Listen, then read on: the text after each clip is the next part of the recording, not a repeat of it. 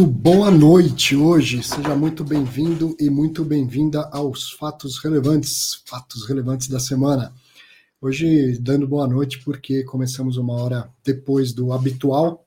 Eu estava dando aula, vida de professor é isso. Estava dando uma aula muito bacana para o pessoal do, do projeto Lift e acredito até que tenha gente que assistiu a aula e que agora está acompanhando aqui o Fatos Relevantes. Obrigado pela sua presença e pela sua compreensão. Cara, esse programa tá demais, demais, porque se a semana passada foi um, um, uma semana tranquila, né? A gente acabou até com uma hora e 45 de programa e tal. Hoje eu nem sei que horas acaba isso aqui, porque semana super agitada, muitos fatos relevantes, muitas aquisições e tal, e com a, a sorte, vou chamar de sorte, de que de fundos que não estão em período de silêncio. Ou seja, a gente vai ter participação de seis gestores hoje. Seis.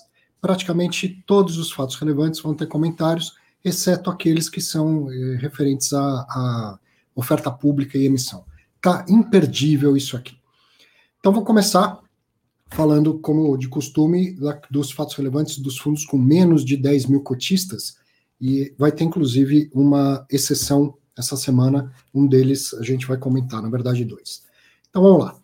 No dia 16 de, de agosto, o FATN 11, que tem 316 cotistas, o OURI 11, que tem 3.951 cotistas, o BLCP 11, que tem 187 cotistas, o TEP 11, o Telos Properties, que tem 8.131 cotistas, o HREC 11, com 251 cotistas, o BTRA11 com 7.381 cotistas.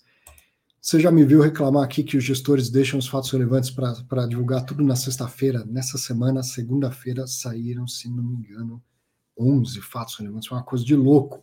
O que também ajudou bastante a gente ter essa participação é, maciça do, dos gestores, porque daí a gente tinha a semana toda, eu e os gestores, para ir combinando essas gravações. Teve gravação que foi na terça-feira. Tá guardadinha aqui, ninguém assistiu ainda, você vai ver, claro, em primeira mão. Depois, no dia 17 de agosto, o AIC11, AIEC11 tem 2.874 cotistas, o EQI-R11, que ainda não tem cotistas, o MGLG11 com 1.004 cotistas, esse no, já no dia 18, o RBRL, 6.309 cotistas, o BTRA novamente com 7.381 cotistas, o SNCI 11 com 79 cotistas e sexta-feira, dia 20, o FTCE 11B que tem 57 cotistas. Então, é essa tabela dos fundos com menos de 10 mil cotistas que divulgaram fatos relevantes na semana. Tem uma exceção, a gente vai comentar e vai ver, inclusive, entrevista com o gestor do BTRA11, que é o Fundo de Terras Agrícolas ele vai suprir a nossa falta de falar do mercado agro, já que, o, apesar de ter, ter fato relevante também do RISA, a gente nessa semana não tem comentário, depois eu explico por quê.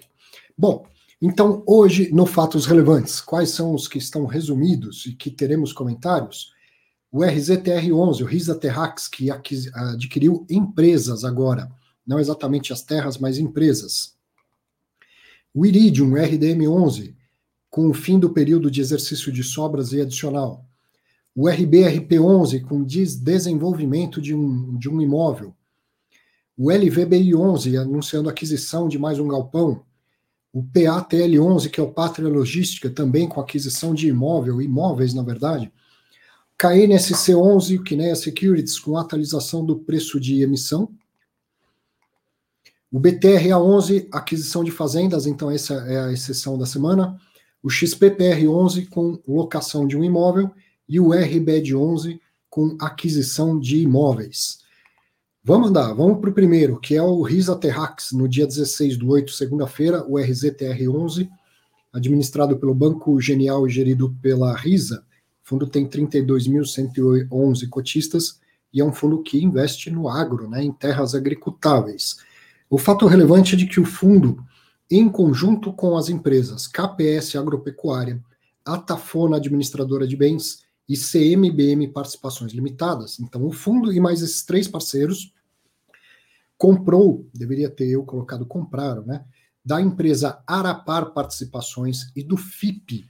FIP é o Fundo de Investimento em Participações, tá? Algo similar ao fundo imobiliário. Então compraram de uma empresa e do FIP Brookfield Brasil AgriLand as seguintes sociedades: Caiapó Participações SA, Muriti Participações SA, Macaubapar Participações SA. O fundo também adquiriu aí sozinho, sem os outros parceiros, das mesmas empresas, né, e do FIP, as seguintes sociedades: Embaúba Participações SA e Pequi Participações SA. As transações estão sujeitas à aprovação do CAD, Conselho de, de Defesa Econômica, né, e à implementação de condições precedentes. Após finalizadas tais etapas, será possível apurar o impacto financeiro por cota, que será comunicado em novo fato relevante. A XP está atuando como assessor financeiro exclusivo do fundo, o escritório de advocacia Rapace Dias e Julião, advogados como assessor legal, e a Price Waterhouse Coopers como auditor. Bom, a gente está super acostumado e é sempre muito bem-vindo quando tem o comentário do Paulo Mesquita Prato, do, da, da Risa. Essa semana ele não vai comentar. Por quê? Porque esse fato relevante ainda é muito preliminar. Eu vou arriscar aqui da minha parte, dizer uma coisa que não saiu da boca do Paulo, tá? A única coisa que eu conversei com ele foi: quer comentar ou você acha preliminar demais? Ele falou ainda é muito preliminar para comentar. Então, vou dar aqui uma mera opinião. Esse é o tipo de fato relevante que o gestor nem gostaria de, de divulgar, porque a coisa está muito no, no, início. Mas como o fundo está grande, já tem um patrimônio de, de um bi, se não me engano, e as empresas contrapartes também devem ser grandes, é obrigatório uh, submeter isso para aprovação do CAD. E aí a operação se torna pública. Então, se é pública, o administrador exige a publicação do fato relevante, evidentemente. Mas ele só divulgou neste momento porque ele tinha que cumprir essa exigência de, de submeter ao CAD. Senão, muito provavelmente, não teria saído o fato relevante. Então, está bem no comecinho essa, essa transação, e aí o, o Paulo falou: olha, ainda não dá para falar praticamente nada, ainda está tudo muito no, no, começo. Quando concluir o negócio, se concluir o negócio, aí a gente grava uma participação e eu explico tudo.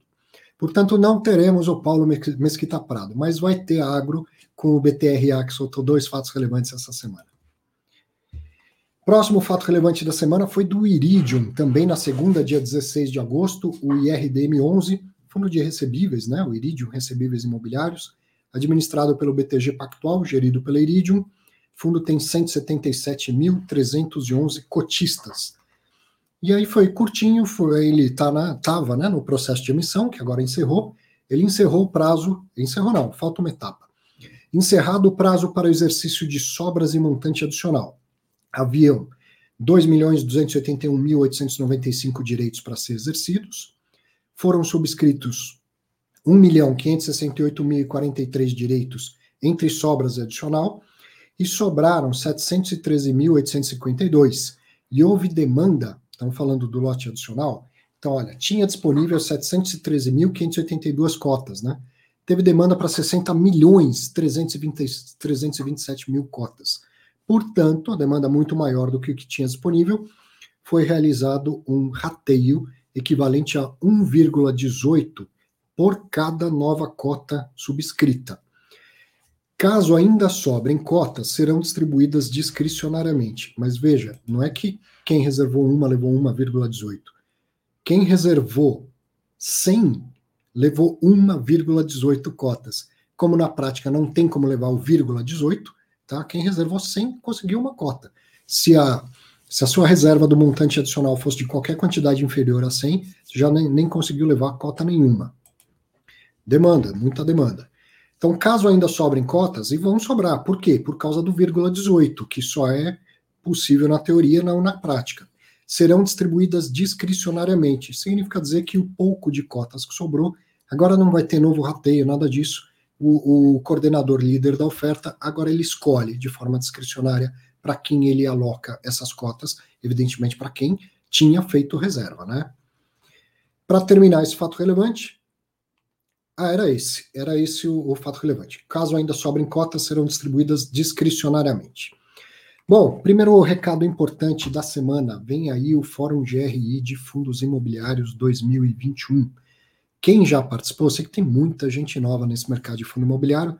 Quem já participou sabe o evento que é. E esse ano vai ser um evento muito maior, inclusive, ainda híbrido, parte presencial e parte online. Eu vou colocar um videozinho de divulgação que o pessoal do GRI me mandou. Participe do GRI, vale muito a pena, é um aprendizado muito grande. Acompanhe aí o vídeo de divulgação.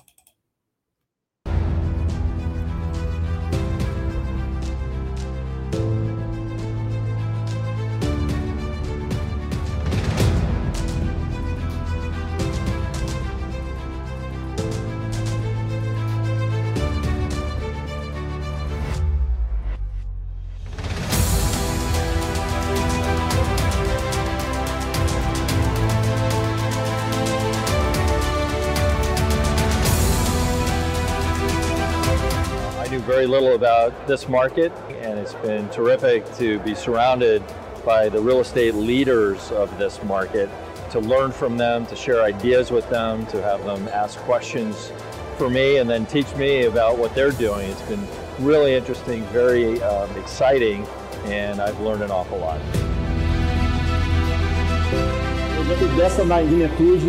é, reflete o crescimento que a gente está tendo mercado. É uma grande oportunidade aqui para você fazer é, contatos com, com as pessoas que estão envolvidas nesse mercado.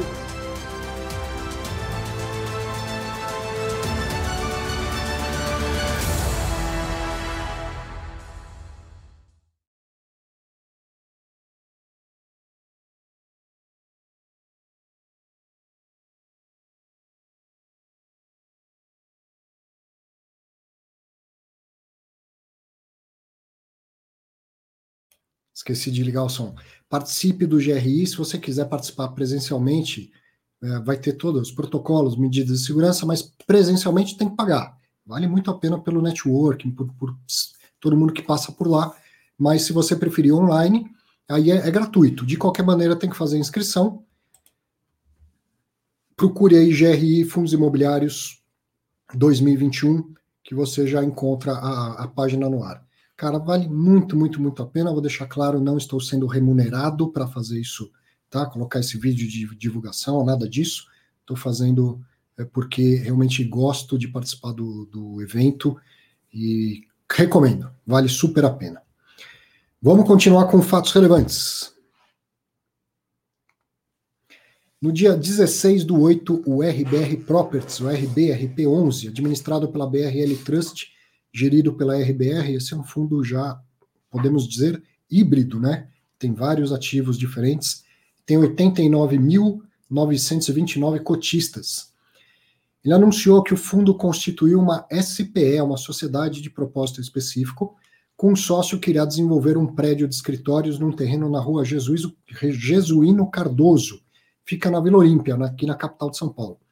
Com área total né, do terreno de 1.275 metros quadrados. A SPE pagará, eu esqueci de pôr o preço, mas tudo bem, tem comentário. Veja que eu não pus o preço aí. É, a SPE vai pagar um, um X milhões pelo terreno. A escritura definitiva deve ser celebrada em setembro de 2021. E neste terreno, a SPE pretende desenvolver um edifício corporativo com área bruta locável total projetada em aproximadamente 3.619 metros quadrados. Então, o terreno tem 1.275, vai subir um prédio com 3.619 metros quadrados de área bruta locável. Após a conclusão do desenvolvimento, o fundo terá participação equivalente a aproximadamente 60% no ativo pronto. Não serão recebidos quaisquer, quaisquer valores pelo fundo até que o imóvel esteja pronto e locado, ou seja, não tem renda mínima garantida, portanto, não há impacto na renda mensal nesse momento a estimativa de yield on cost, né, de, de, da rentabilidade pelo que o fundo vai investir, após o desenvolvimento e maturação do projeto, é de aproximadamente 11% ao ano, e uma TIR de 20% ao ano na venda.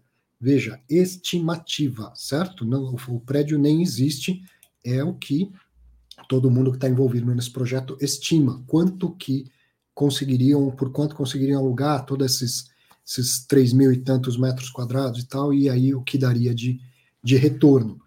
Eu esqueci, esqueci de colocar lá o, o valor, mas não tem problema porque o Caio Castro gravou um comentário e certamente ele vai falar durante a, a entrevista. Então, deixa eu colocar aqui, acompanhe a entrevista, o comentário do Caio Castro.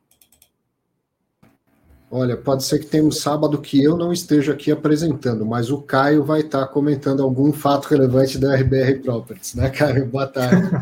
Boa tarde, tudo bom, Arthur? tudo é, bom.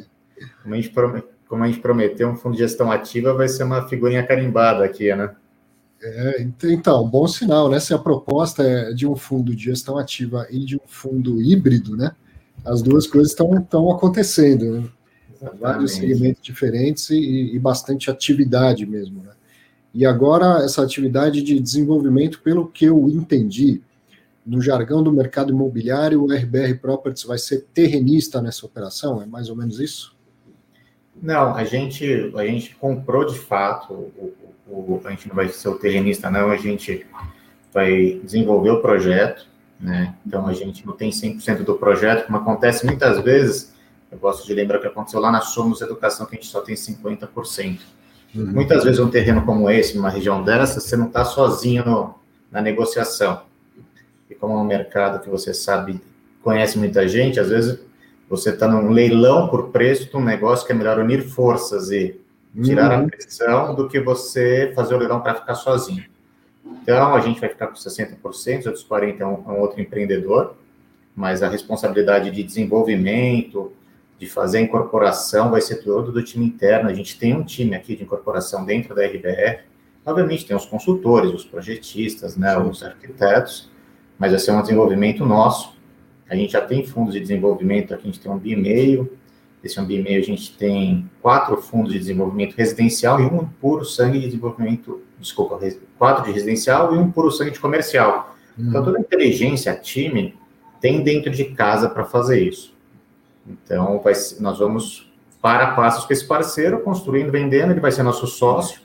Obviamente, a gente já tem um acordo de cotistas de, se for vender o ativo, ele vende com a gente, se for alugar, a gestão é nossa também. Uhum. Mas foi uma forma da gente parar de entrar em leilão por causa do terreno, compor e fazer um negócio melhor para os dois. Então vamos mostrar para todo mundo entender, né, do que a gente está falando é o desenvolvimento de um de um prédio de escritórios de pequeno porte, né, uhum. na, na Vila Olímpia. Exato. Você colocou essa foto até no fato relevante do, do da localização, né? Isso, a gente está bem pertinho do The One, para quem já é do mercado de fundos imobiliários, né, para tentar dar uma localização. Então, a gente está a uma quadra, uma quadra e meia da Faria Lima, paralelo a Juscelino Kubitschek. Uhum. Então, a gente vem falando nos nossos relatórios e toda vez que eu estou aqui com você, eu venho falando que o foco dos investimentos da RBR, né, na área de properties, vai ser em regiões prime, Uhum. Lembrando aqui que a gente fala que é região Prime, que é Vila Olímpia, Pinheiros, Paulista, Itaim, JK e Paulista, Pinheiros, Faria Lima, Vila Olímpia, obviamente, e JK. Uhum. A gente vai continuar focado nessas regiões. A gente acha que são as regiões que vão ter menos demandas grandes, né, de grandes obras, então, ofertas, desculpa.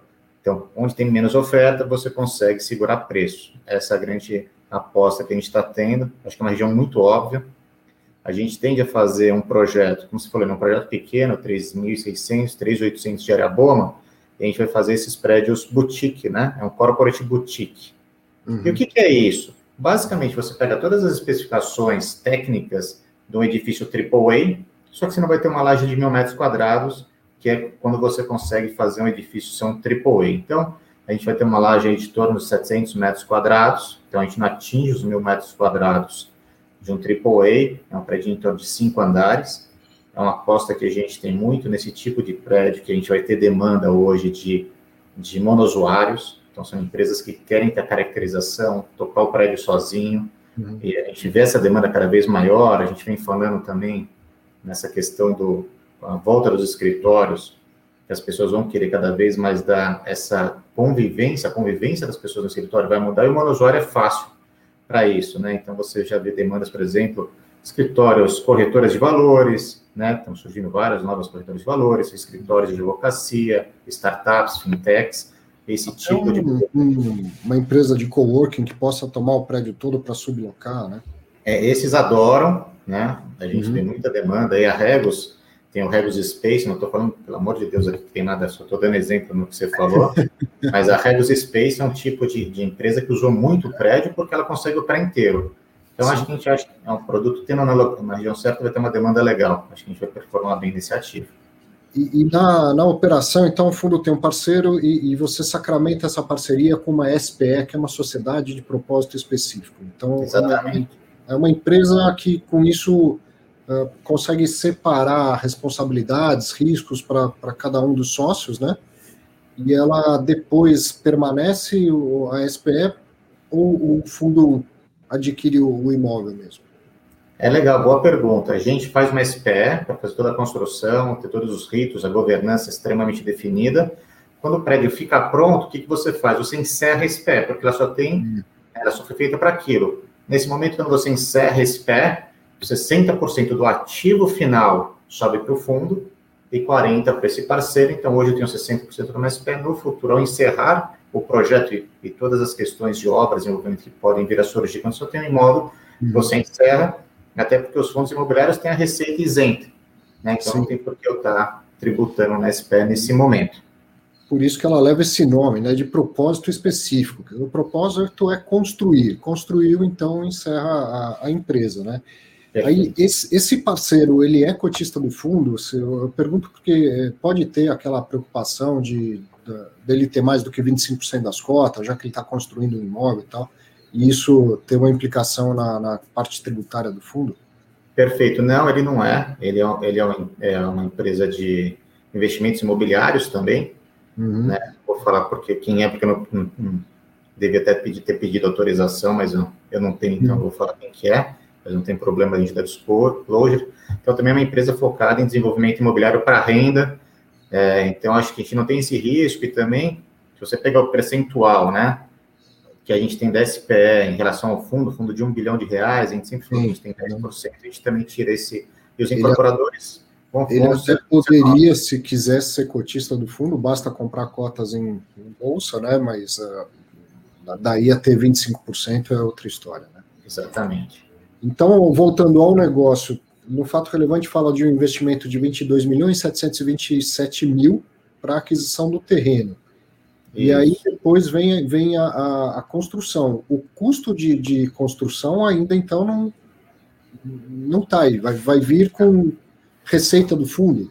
Exatamente. A gente, o que, que vai acontecer? A gente compra o terreno, né? Compramos o terreno, se der o valor total. O custo total desse projeto, terreno mais obra, é em torno aí de 55, 56 milhões estimados.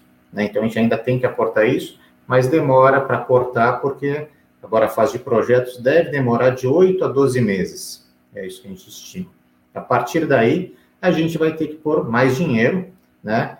Como a gente vem falado, de onde sai esse dinheiro? Acho que é a grande pergunta. A gente está fazendo desinvestimentos, a gente vai continuar fazendo desinvestimentos. Isso daí a gente nada mais é do que o ciclo de surfar o ciclo imobiliário. Eu vendo ativos uhum. maduros, põe vindo em, em novos desenvolvimentos. Então, de onde vai vir o dinheiro? Basicamente, a gente tem algum dinheiro em caixa, né? Mas de onde vai vir esse recurso é da venda de ativos. A gente, na semana passada, a gente estava junto aí para anunciar a venda de um ativo. Então, Exato. a gente tem falado muito isso, é essa grande é, reciclagem de ativos que a gente vai fazer com essa gestão ativa aí do fundo. Eventualmente, o fluxo de, de rendimentos também, tá certo? Que você, que você distribui é lucro, então você fatura os aluguéis, tem o custo do fundo, o custo da obra e pode ser financiado, então, com, né, dentro do próprio fundo e, eventualmente, impactar o, o rendimento por algum período. É, 95% do, dos meus recursos eu tenho que distribuir, os 5% eu poderia Isso. usar para aportar aqui sim. Mas a ideia é que o, que o dinheiro seja dessa reciclagem. A gente tem um plano de venda de ativos que estaria super equacionado para construir esse prédio nesse momento.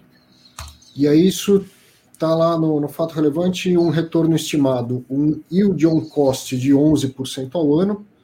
Quer dizer, se você comprasse um prédio desse pronto, eu deveria esperar um cap de quanto, mais ou menos?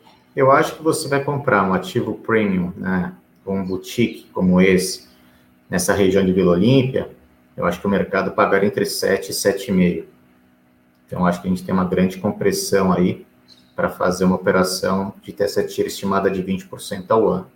Então, o yield on cost é quanto que a gente estima, a gente acha que a gente aluga esse ativo na casa dos seus 150 reais o metro, vai gastar uns 16, 16 e 300. Eu acho que eu não consigo comprar um ativo com as qualidades técnicas que a gente tem, né, do AAA, se não tem a laje grande, por isso nessa região. A gente viu algumas coisas saindo aí mais próximo de 30 mil reais o metro, 25 mil reais o metro.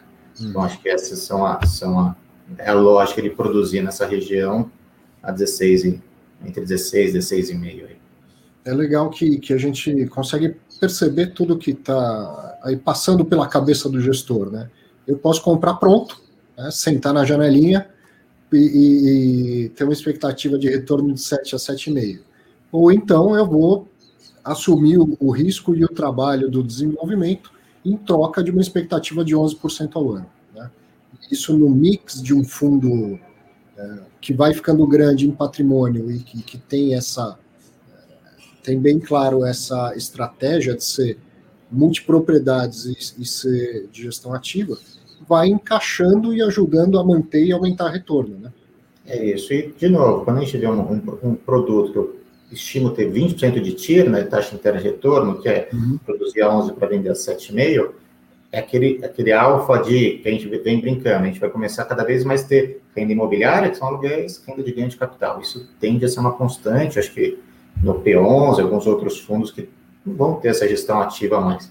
Mas é isso, a gente vai ter que gerar alfa, Arthur. Acho que uhum. é, a gente falado também com você, cada vez mais que a gente estuda o mercado americano, a gente tem os fundos de REITs agora, a gente está cada vez mais Sim. presente nos Estados Unidos. Os grandes fundos de REITs têm sempre uma parcela de desenvolvimento para gerar esse alfa adicional, e é uma grande inspiração para a gente aqui, a gente vai fazer isso sim. Quando você estima uma TIR de 20 anos, seria para uma venda em quanto tempo? Do momento que eu comprei o terreno, uma saída em 5 anos. 5 anos. Depois tem umas imagens aqui no, no fato relevante que é, é legal a gente esclarecer. Não tem nada a ver com essa esse desenvolvimento exatamente, né? Mas Não. se quiser ilustrar como exemplo de outras operações que a RBR tem feito. Exatamente. O que, que acontece? Né? Quando você fala, vou construir um prédio para a gente aqui, a gente está trabalhando em projeto, já o time está bastante ativo já no desenvolvimento do projeto, já, já estamos com os arquitetos contratados, você contrata quando você vê um terreno, você contrata um arquiteto no risco, você uhum. fala assim, olha, me ajuda a desenvolver já para embasar minha compra, caso a gente feche, a gente vai seguir. Então, a gente já tem alguns, vários arquitetos que a gente trabalha já, como eu falei, a gente tem um fundo de desenvolvimento comercial, que a gente tem sete projetos lá dentro, três são desses aqui, mas eu quis mostrar para o cotista o que, qual o tipo de produto que ele vai ter. O que, que é um corporate boutique, né? Você tem, a gente tentou dar uma visualização para os cotistas é, do que seria o, o, produto. Vai ser uma ah, coisa isso. nessa linha, importante falar. De, de cinco, seis andares, lajes de mais ou menos quanto, Caio? Uns 700 metros, de 650, 700 700 metros. Vai ser um projeto que a gente quer dar esse muito apelo de arquitetura. Obviamente, a gente é uma casa que sabe que você tem que ter eficiência, vai ser, vai ser um, um fundo com certificação, né? E vai ser, uhum. a gente não sabe se vai, vai, vai, ser um green building aí, a gente vai buscar certificação entre silver e gold, cada vez mais isso é necessário. Acho que é obrigação de todos nós pensar muito nessa questão de SD, mas o mais importante é você saber que o seu usuário demanda isso. E não é porque ele demanda porque é bonito, ele demanda porque você gasta menos água, você gasta menos luz, tem vários, né? Que tem a parte de você construir ambientalmente corretamente, mas quando o operacional reduz o consumo, reduz o consumo, uhum. reduz o condomínio, uhum. gera mais aluguel. Então, é isso uma coisa que é muito importante, que vai ter nesse projeto também, como todos os outros que a gente está fazendo. Para a gente encerrar, o fato relevante não fala de expectativa de impacto no, no rendimento, porque provavelmente é muito cedo para isso, né? É, é, é, ideia de que fique pronto quando esse, esse imóvel? A gente deve, como eu falei, a gente fechou a aquisição, eu devo entre 8 e 12 meses aprovar, e é uma obra, um prédio mais, é, é, mais baixo, né? São uhum. de 4, 5 andares, então eu acredito que em 18 meses a gente consegue estar com ele pronto. Então, de 30 a 36 meses. Então, não faria, não faria sentido a gente estimar um rendimento, tal, essas coisas, a gente, por mais que a gente tente ser super detalhista, às vezes a gente fala e, e traz uma mensagem errada para o cotista, não era isso que a gente queria fazer. Eu acho que é importante falar que os desembolsos são parcelados, tanto de obra, de terreno também vão ser parcelas menores. Então, o impacto para o fundo é que você fica sem rendimento. Então, tira o dinheiro do caixa, está rendendo ali um CDI, ou um fundo imobiliário né, bem, bem caixa mesmo, você tira dele e aporta. Então, não é que você fica sem nada de rendimento. Aos poucos, você vai perdendo caixa por essa TIR futura. Acho que isso é importante falar também. Legal. Muito bom. Obrigado por mais essa. Estou esperando os próximos fatos relevantes aí, viu? Perfeito. Acho que agora demora um, um pouquinho, mas não muito. Daqui a tá pouco estamos de volta aí, Arthur. Um abraço, obrigado. Valeu, um abração, tchau, tchau. Tá aí a gente entendendo e aprendendo mais, né, sobre esse mercado, sobre o desenvolvimento. Vi aí comentários sobre a TIR, a taxa interna de, de retorno. Então, aí, como que chega nessa TIR? Tem que projetar o que se espera receber de, de aluguel e mais o que você espera receber pela venda do imóvel. Por isso que eu perguntei em quanto tempo esta projeção. Então, em cinco anos. E o tempo na TIR, na taxa interna de retorno, é super importante. Então, se fosse assim, ah, 15 anos e a gente vai ter uma TIR de 20% ao ano. Porque eu vi gente falando, ah, acho que a TIR está muito alta e tal. Depende muito do tempo, né? Então, uma TIR de 20 em 5 anos pode ser factível. Ah, em 20 anos vai dar 20% ao ano. É muito pouco provável. Então, o fator tempo é super importante e ela considera o desembolso, né, quanto eu paguei, tu, todos os fluxos de caixa nos períodos certos, isso vai mudar. Se eu começo a receber aluguel, eu acho que vou começar a receber aluguel seis meses depois do imóvel pronto, e só começo a receber nove meses depois do imóvel pronto, a TIR já diminui. Tá? Então, ó, eu desenho todo o fluxo de caixa e aí faço essa estimativa de TIR. A real, só se o imóvel for vendido, aí dá para fazer a, a conta que não é mais estimativa, é aí sim é o, o resultado real da operação. Fora que a, a, o fundo né, também é, o objetivo é renda, é muito provável que eles carreguem por um bom tempo. Vamos andar com fatos relevantes, porque tem muito mais ainda, tá só no começo. VBI Logístico, o LVBI 11, anunciou no dia 16 do 8 um fato relevante. O fundo é administrado pelo BTG Pactual, gerido pela VBI, tem 36.500 cotistas. O fato relevante foi de que o fundo adquiriu um galpão em construção na cidade de Cajamar, estado de São Paulo, grudado aqui com a capital, que terá, depois de pronto, 35.690 metros quadrados. E deve, a previsão é que fique pronto no segundo trimestre de 2022. O imóvel fica num condomínio composto por outros dois galpões em desenvolvimento pela BR Properties, num terreno com área total de 492 mil metros quadrados. O valor da aquisição é de 123 milhões 215 mil, o que equivale a 3.452 reais por metro quadrado de área bruta locável. O pagamento será em duas tranches: 50% a serem pagos com recursos do fundo em até cinco dias né, do dia 16, quando foi anunciado, e a outra metade via alavancagem, por um instrumento que será estruturado após a conclusão do empreendimento e celebração da escritura. Este saldo será corrigido por IPCA até a data do, do pagamento. Seguindo, o retorno estimado cash on cash yield, né, quanto sai de dinheiro do fundo e quanto volta de dinheiro para o fundo, o retorno estimado cash on cash após a conclusão e locação do galpão é de 10,1% ao ano o que representa um incremento de 4 centavos por cota ao mês na receita imobiliária do fundo. A estimativa considera a alocação por valores atuais de mercado e que o saldo da aquisição será pago com a utilização de, de alavancagem. Então, ó, acabei de perguntar isso para o Caio, né? Ele falou lá do, da expectativa de, de cap do, do prédio que está em construção. Eu perguntei, mas se comprasse já pronto? Ele falou, ah, não, aí seria uns 7, 7,5. A mesma coisa aqui. Essa estimativa é considerando, ó, essa estimativa de 10,1 é considerando não apenas aquele custo de construção, mas também considerando que o fundo só desembolsa metade em dinheiro, né? E a outra metade vem pela alavancagem. Então, isso aumenta o, o retorno, o yield da operação. Se aumenta risco, tem que aumentar retorno esperado. A estimativa considera a alocação por valores atuais, já falei isso. Até a conclusão do empreendimento, o fundo receberá uma RMG de 7, uma renda mínima garantida, né, de 7,3% ao ano sobre o valor da primeira parcela, o que representa 3 centavos por cota ao mês. Caso não ocorra uma pré-locação ou se as locações concederem carências ou descontos, o vendedor cumprirá com uma renda mínima garantia de 7,5% ao ano sobre o valor total nos primeiros 12 meses após o pagamento do saldo, então, já, já existe, começa a correr uma renda mínima garantida de 7,3, só pela, pela metade que vai ser pago. Quando pagar outra metade, se não tiver renda vindo né, da operação do galpão, aí tem mais uma outra RMG por 12 meses. Então, ok, era esse o resumo do, do fato relevante, mas tem muito mais, além de resumo, tem muito mais detalhe, porque a gente vai ouvir o gestor. Deixa eu colocar o vídeo aqui da entrevista que fiz com o Bolsoni. Acompanhe aí. Mercado logístico aquecido e o Alexandre Bolsoni aí, ó, esperando para fazer mais aquisições para o fundo. Boa tarde, Alexandre. Obrigado mais uma vez pela participação aqui no Fatos Relevantes.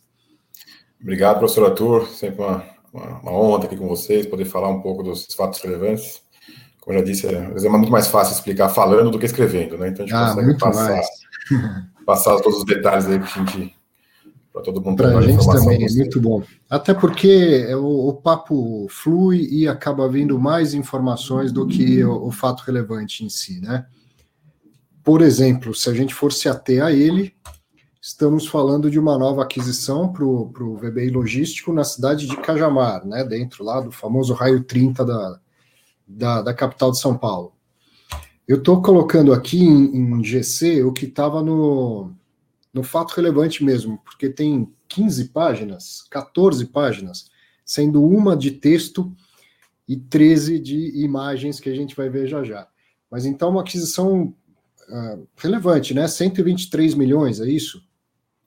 É isso, Arthur. Essa é a, a, a gente encerra o ciclo de investimentos aí do, com, com os valores uh, captados na terceira oferta, né? Uh, e essa aquisição vai muito em linha com a estratégia de investimento que a gente tem para o fundo. É, dentro da estratégia de investimento para o fundo, a gente imagina aí ficar algo em torno de 50%, um pouquinho mais dentro do estado de São Paulo, né? Uhum. Com essa aquisição a gente fica em torno de 45%. Uh, mas a nossa ideia principalmente é estar dentro do raio 30 de São Paulo, né? Então, a gente tenta colocar isso sempre para os cotistas, tentar explicar para o cotista qual é a estratégia por trás do fundo, estratégia de investimento. Então, essa é uma região que a gente não tinha investimento ainda, sempre procurou, olhando a melhor maneira de entrar. Então, com essa, com, essa, com essa aquisição, a gente consolida que todo o nosso portfólio do fundo do estado de São Paulo está no raio 30. Né? Uhum. E por que tanto do raio 30? A questão talvez um pouco simples, é onde existe hoje a maior demanda para galpão logístico, né? é, e onde é mais difícil produzir. Né? A grande dificuldade de produzir imóvel é ter terreno. Né?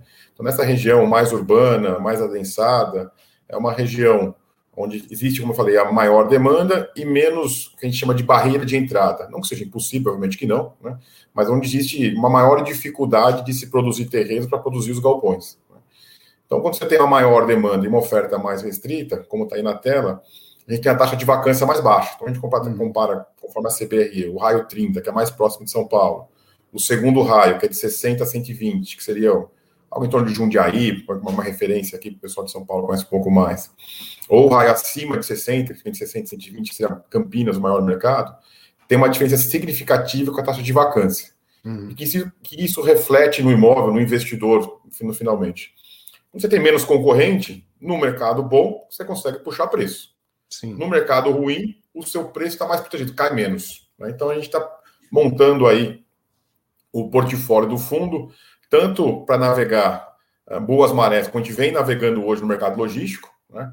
a taxa de vacância abaixo de 10% é um mercado favorável ao proprietário, né? um número mágico do mercado tem 10 e 12 aí, está abaixo disso, é favorável ao proprietário, então a gente consegue puxar preço, né? E vamos, uma hora, assim, a gente se prepara também para uma maré ruim, a gente consegue segurar o preço numa crise se um dia vier. Né? É, é, o, é o chamado CBD, como se fosse no mercado de escritórios, né? Esse, é, o CBD do, do mercado de galpões é o raio 30 de São Paulo. Você não exato, espera, exato. Você não, não paga barato, evidentemente, o cotista não espera um, um, baita de um retorno, uma tira elevada em caso de venda, mas também é aquele ativo que vai ancorar uh, renda por um bom, bom tempo e nos momentos de crise deve sofrer menos. É por aí ó, o raciocínio, né? Exato, exato. Hoje, a, a logística em si sempre foi, hoje, cada vez mais, com o e-commerce, né, com a entrega, a compra de todo mundo, acho que principalmente pós-pandemia, aprendeu a consumir mais nesse tipo de, de, de consumo, está uh, muito preocupado com o prazo de entrega. Uhum. Quanto mais próximo você está do seu mercado consumidor, mais rápido você vai entregar e mais eficiente a entrega vai ser. Então, grandes operadores, grandes varejistas, grandes e-commerces vão sempre estar, tentar estar o mais próximo possível dentro dos principais centros urbanos, centros consumidores. Por isso que aqui São Paulo hoje é o principal centro consumidor do Brasil, não tem jeito. É, quer estar o mais próximo possível da cidade de São Paulo, da região metropolitana. Eu achei legal. Daqui a pouco eu volto a falar da operação, dos valores, mas eu vou aproveitar você está falando de Cajamar. Eu gostei dessa, desse estudo de mercado que vocês colocaram aqui, com ideia de preço e de vacância, né? Apesar de tudo, eu vejo aqui que há uma projeção ainda de aumento de vacância, né? Mesmo para a região de Cajamar.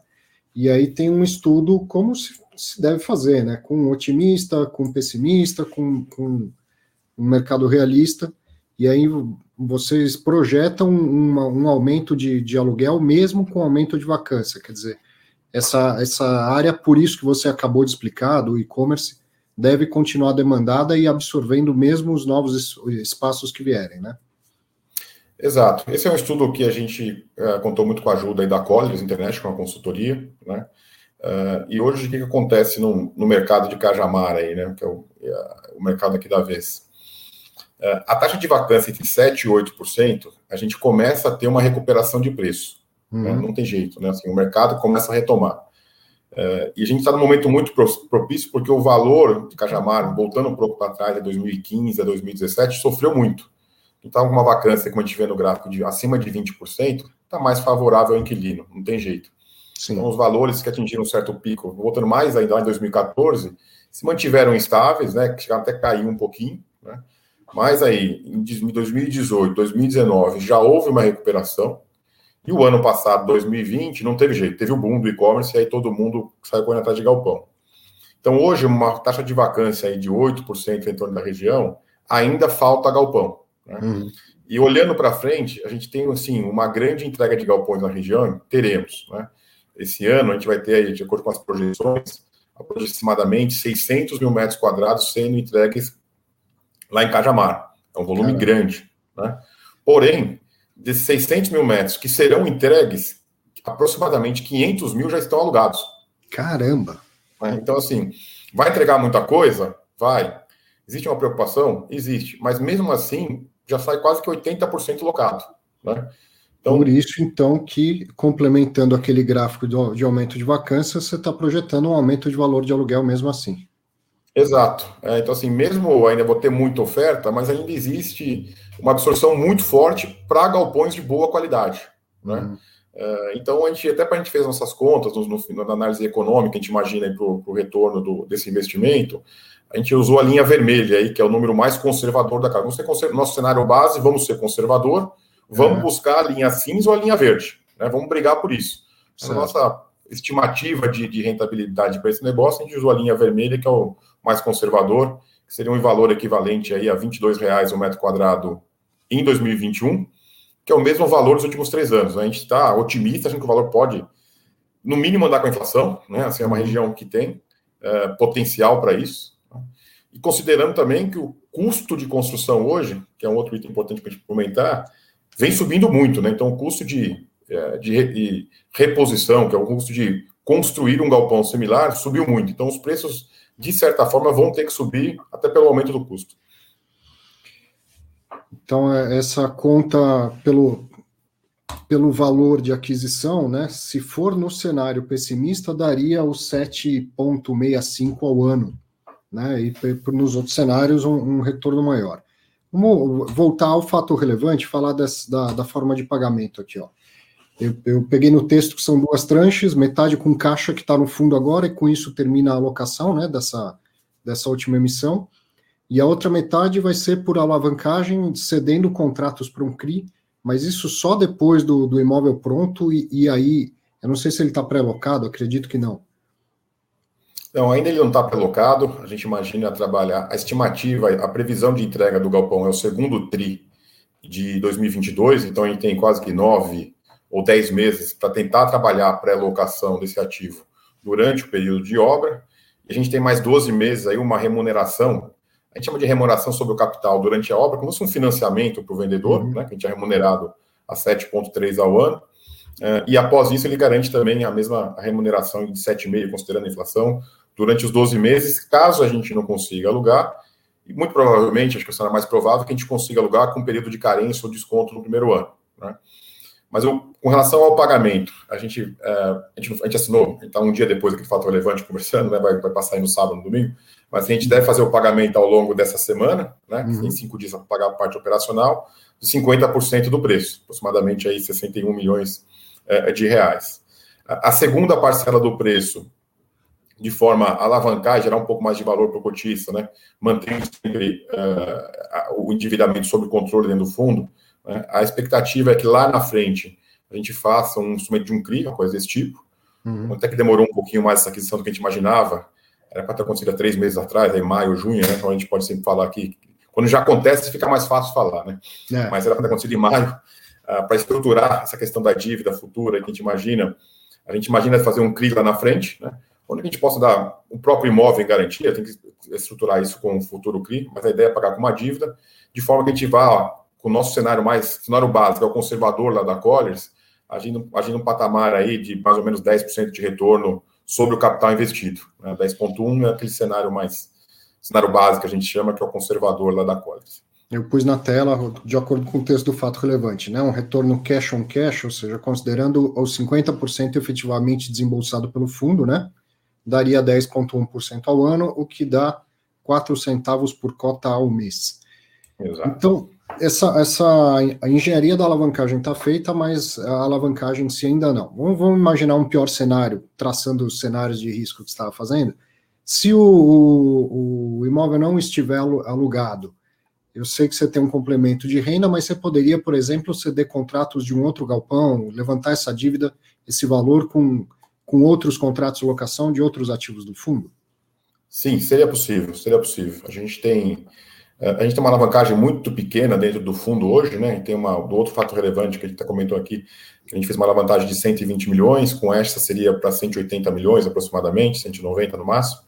Então, o fundo tem um PL, assim, tem um valor de ativo de aproximadamente um bi e meio, né? Então, a gente com uma alavancagem entre um pouco menos de 15%, a gente acha que é um nível bem tranquilo. A gente tem bastante laço imobiliário, contratos de locação, BTS com a Ambev, por exemplo, até 2029. Né? Então, a gente tem bastante lastro aí de contrato de locação, se necessário for, para fazer essa dívida lá na frente. Vamos mostrar um pouco mais do, do imóvel, Bolsonaro. Eu estou com o fato relevante na tela, naquela parte que você dá as, as especificações técnicas. Então, vamos lá. Esse é um, é um condomínio logístico né, que a gente, que a BR Properties está desenvolvendo a gente negociou o que é chamado lá o galpão 300, mas a gente chama de ativo Cajamar, que é esse galpão que está pintado aí de um pouquinho mais de verde com o logo da VBI. Né? Mais uma parceria com a BR Properties, né? É, eu lembrei de você, porque na última call você lembrou, você tem alguma coisa. A gente já estava fechado com eles faz tempo esse negócio, né? Então a gente não podia falar. E, e é um negócio que começou até o primeiro, assim, junto com os outros, tá? Esse negócio a gente tem que estar tá negociando desde dez, no dezembro do ano passado, está praticamente fechado. Toda a estruturação jurídica de dívida, eles tinham uma alavancagem gente pode falar que também é público, eles tinham uma alavancagem da companhia em cima desse imóvel, então uhum. demorou só quase 40 dias, que é o processo, depois de todos os documentos fechados, ou já em negociação, vamos chamar assim, bem evoluídos, eles terem que é, desonerar esse imóvel para a gente comprar imóvel sem dívida, né, sem nenhuma oneração, então demorou certo. bastante. Mas eu lembrei de você quando a gente assinou, falei, vai perguntar isso. é, mas o imóvel é um imóvel muito bom, né? Ele está numa localização excelente, Cajamar. Cajamar é o principal centro hoje do e-commerce. Uh, ele, é, ele, vai ter acesso direto para a rodovia em Anguera, isso é muito importante, né? Tem alguns trevos ali da, de Cajamar, já que em função do alto volume de caminhões faz um trânsito, então aqui a gente não vai ter esse problema, tá? Uh, e é, ele está dentro de um condomínio logístico, né? Então esse nosso galpão, além de estar num condomínio logístico, ele tem a van, potencial vantagem para algum inquilino que possa querer estar um acesso mais exclusivo. Então dentro do próprio condomínio ele tem potencialmente aí uma, uma entrada exclusiva, ele está um pouco mais isolado dos demais. Né? Então, aquele inquilino. Então, é esse é um verde pouco... que a gente está vendo aqui, tem um, né, um condomínio, tem um monte de galpão, e, e o que você adquiriu é o verde aqui. Exato, são três galpões no total, né? Então, dois aqui está um de frente para o outro, isso fica com a BR Properties. Esse nosso à esquerda, ele está num nível até um pouco mais alto, né? A, a, a, em cima de um platô um pouco mais elevado. Então, ele tem um, uma potencial segurança um pouco, além de estar no condomínio, ele tem um potencial sistema de segurança melhor os demais, uma diferença qualitativa, né? É uma vantagem qualitativa para potenciais inquilinos. Né? Então, um galpão super eficiente. É, o que se fala muito hoje no mercado logístico é eficiência, né? Que é a área locável versus a área de armazenagem. Né? É, então, ele é próximo de 90%. Tá? A gente não está estudado aí, mas talvez nos próximos a gente coloque. Tem docas no número bom, sistema de Splinker, que é o sistema de combate a incêndio, também o J4, que é o melhor isso é, economiza em seguro para o inquilino final, para o locatário. Uhum. Então, logística é um business, um negócio muito apertado, né, em termos de margem. Sim. Então, tem que ser o mais eficiente possível, mais segurança possível para a mercadoria de alto valor agregado e seguro para baixar o custo de seguro, que também pesa muito na mercadoria, infelizmente, ainda no Brasil. Bom, vi depois, vocês colocaram lá um estudo de custo de reposição, né, mostrando que está é, dentro do, do um, pouco, um pouquinho acima do custo de reposição, né? Que seria 33.400, é, quanto que é? é? A gente pagou 3.450 um metro quadrado. A gente trabalha também, acho que você sabe bem, mas o pessoal aí, a VBI também tem um braço aqui de desenvolvimento, vamos chamar assim, né? Uhum. É, então a gente acompanha muito os custos de terreno e o custo de construção. Né? A gente coloca aí custo de terreno, terraplanagem e acesso, porque no mercado logístico o custo de terreno às vezes é muito menor que o custo de terraplanagem e o próprio acesso. Né? Caramba. É, nesse caso, aqui que a gente colocou como 1.400, teve algumas transações recentes no mercado de terreno já terraplanado. Né? Uhum. O que vale para o logístico é o platô, que a gente chama, que é o terreno terraplanado para colocar mesa de bilhar, vamos chamar assim, né? Para colocar o galpão é. lá em cima. Tá? Então, sempre como o pessoal, quando analisa o custo de terreno, a gente vê o custo do terreno bruto, vamos chamar assim, o custo da terraplanagem para você chegar até o, a mesa de bilhar, como eu comentei, uhum. e o uhum. acesso. Muitas vezes tem que construir acesso, construir uma estrada de um quilômetro, se for.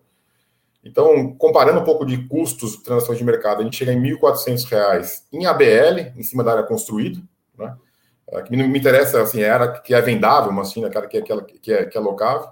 Certo. Então, isso em transações de 1.400, infelizmente, assim, o custo de construção tem subido muito, né? Então, uhum. hoje, 1.600 é o base da base da base.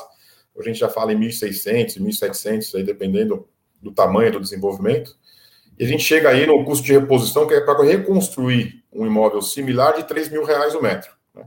Uhum. Então, outro custo super importante que, que, que os desenvolvedores consideram, que é o custo do capital durante o desenvolvimento. Né? Esse terreno da BR Properties, por exemplo, esse, esse, essa questão é pública, foi comprado em 2018. Né? Então, ela comprou em 2018, ficou três anos para fazer a aprovação, para depois começar uma obra de um ano e meio. Né? Então, assim, tem um custo de capital em cima disso, o custo do financiamento. Né? Custo do carrego, né? Custo do carrego, né? É. Uhum. Então, a gente estimou aí 300 reais, dependendo da conta de cada um, o desembolso do terreno, como é que pagou, como é que não pagou. Então, a gente chega em 3,300, uma estimativa mais recente. Então, a gente pagou 3,450, que é a nossa tese de investimento, é, é, é muito importante. Enquanto que eu estou pagando de prêmio comparado com o que custa produzir. Se uhum. tem uma diferença muito grande, a gente não gosta, porque eu estou pagando um prêmio por ele estar pronto muito grande. Né? Aqui é uma diferença pequena, né? a gente acha muito interessante. Tem que ter um prêmio também, se a pessoa não faz sentido desenvolver, uhum. né? mas a gente acha que está muito, muito, muito bom negócio pelo preço, porque é próximo de custo de, de, de reposição, sem o risco do desenvolvimento. Né? Eu não estou correndo um risco de aprovação, de, de, de, construção, de estouro de obra. Né? Muitos desenvolvedores recentemente tiveram surpresas porque o aço subiu 35% em seis meses. Né? E, e, e no caso do a, a, obra já está bem avançada. Boa parte desses riscos já ficou para trás. É, e é o risco do vendedor, né? É, ele já está uhum. contratado, a gente se preocupa também se ele tem capacidade de entregar. Nesse caso, uma empresa super séria, super grande, super balanço. Uh, mas é um risco dele, né? Isso está regrado em contrato. Eu, eu preço fixo, a gente pagou esse valor, a segunda parcela reajuste pelo IPCA, a inflação do período, uhum. uh, mas é um preço fechado. Então eu tenho um.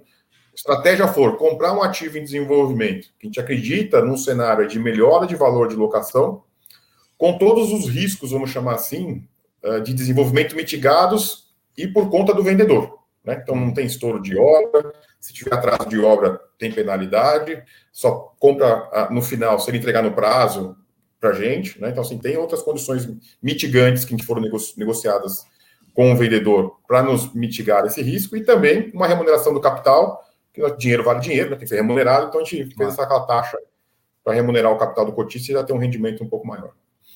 Legal, muito obrigado, viu, Bolsoni? Parabéns aí por terminar a alocação. Agora é uma reclamação a menos né, do, do, dos cotistas que você vai ouvir e, e, e, resolve esse problema. E agora é entregar resultado, acompanhar o portfólio e pensar nas próximas.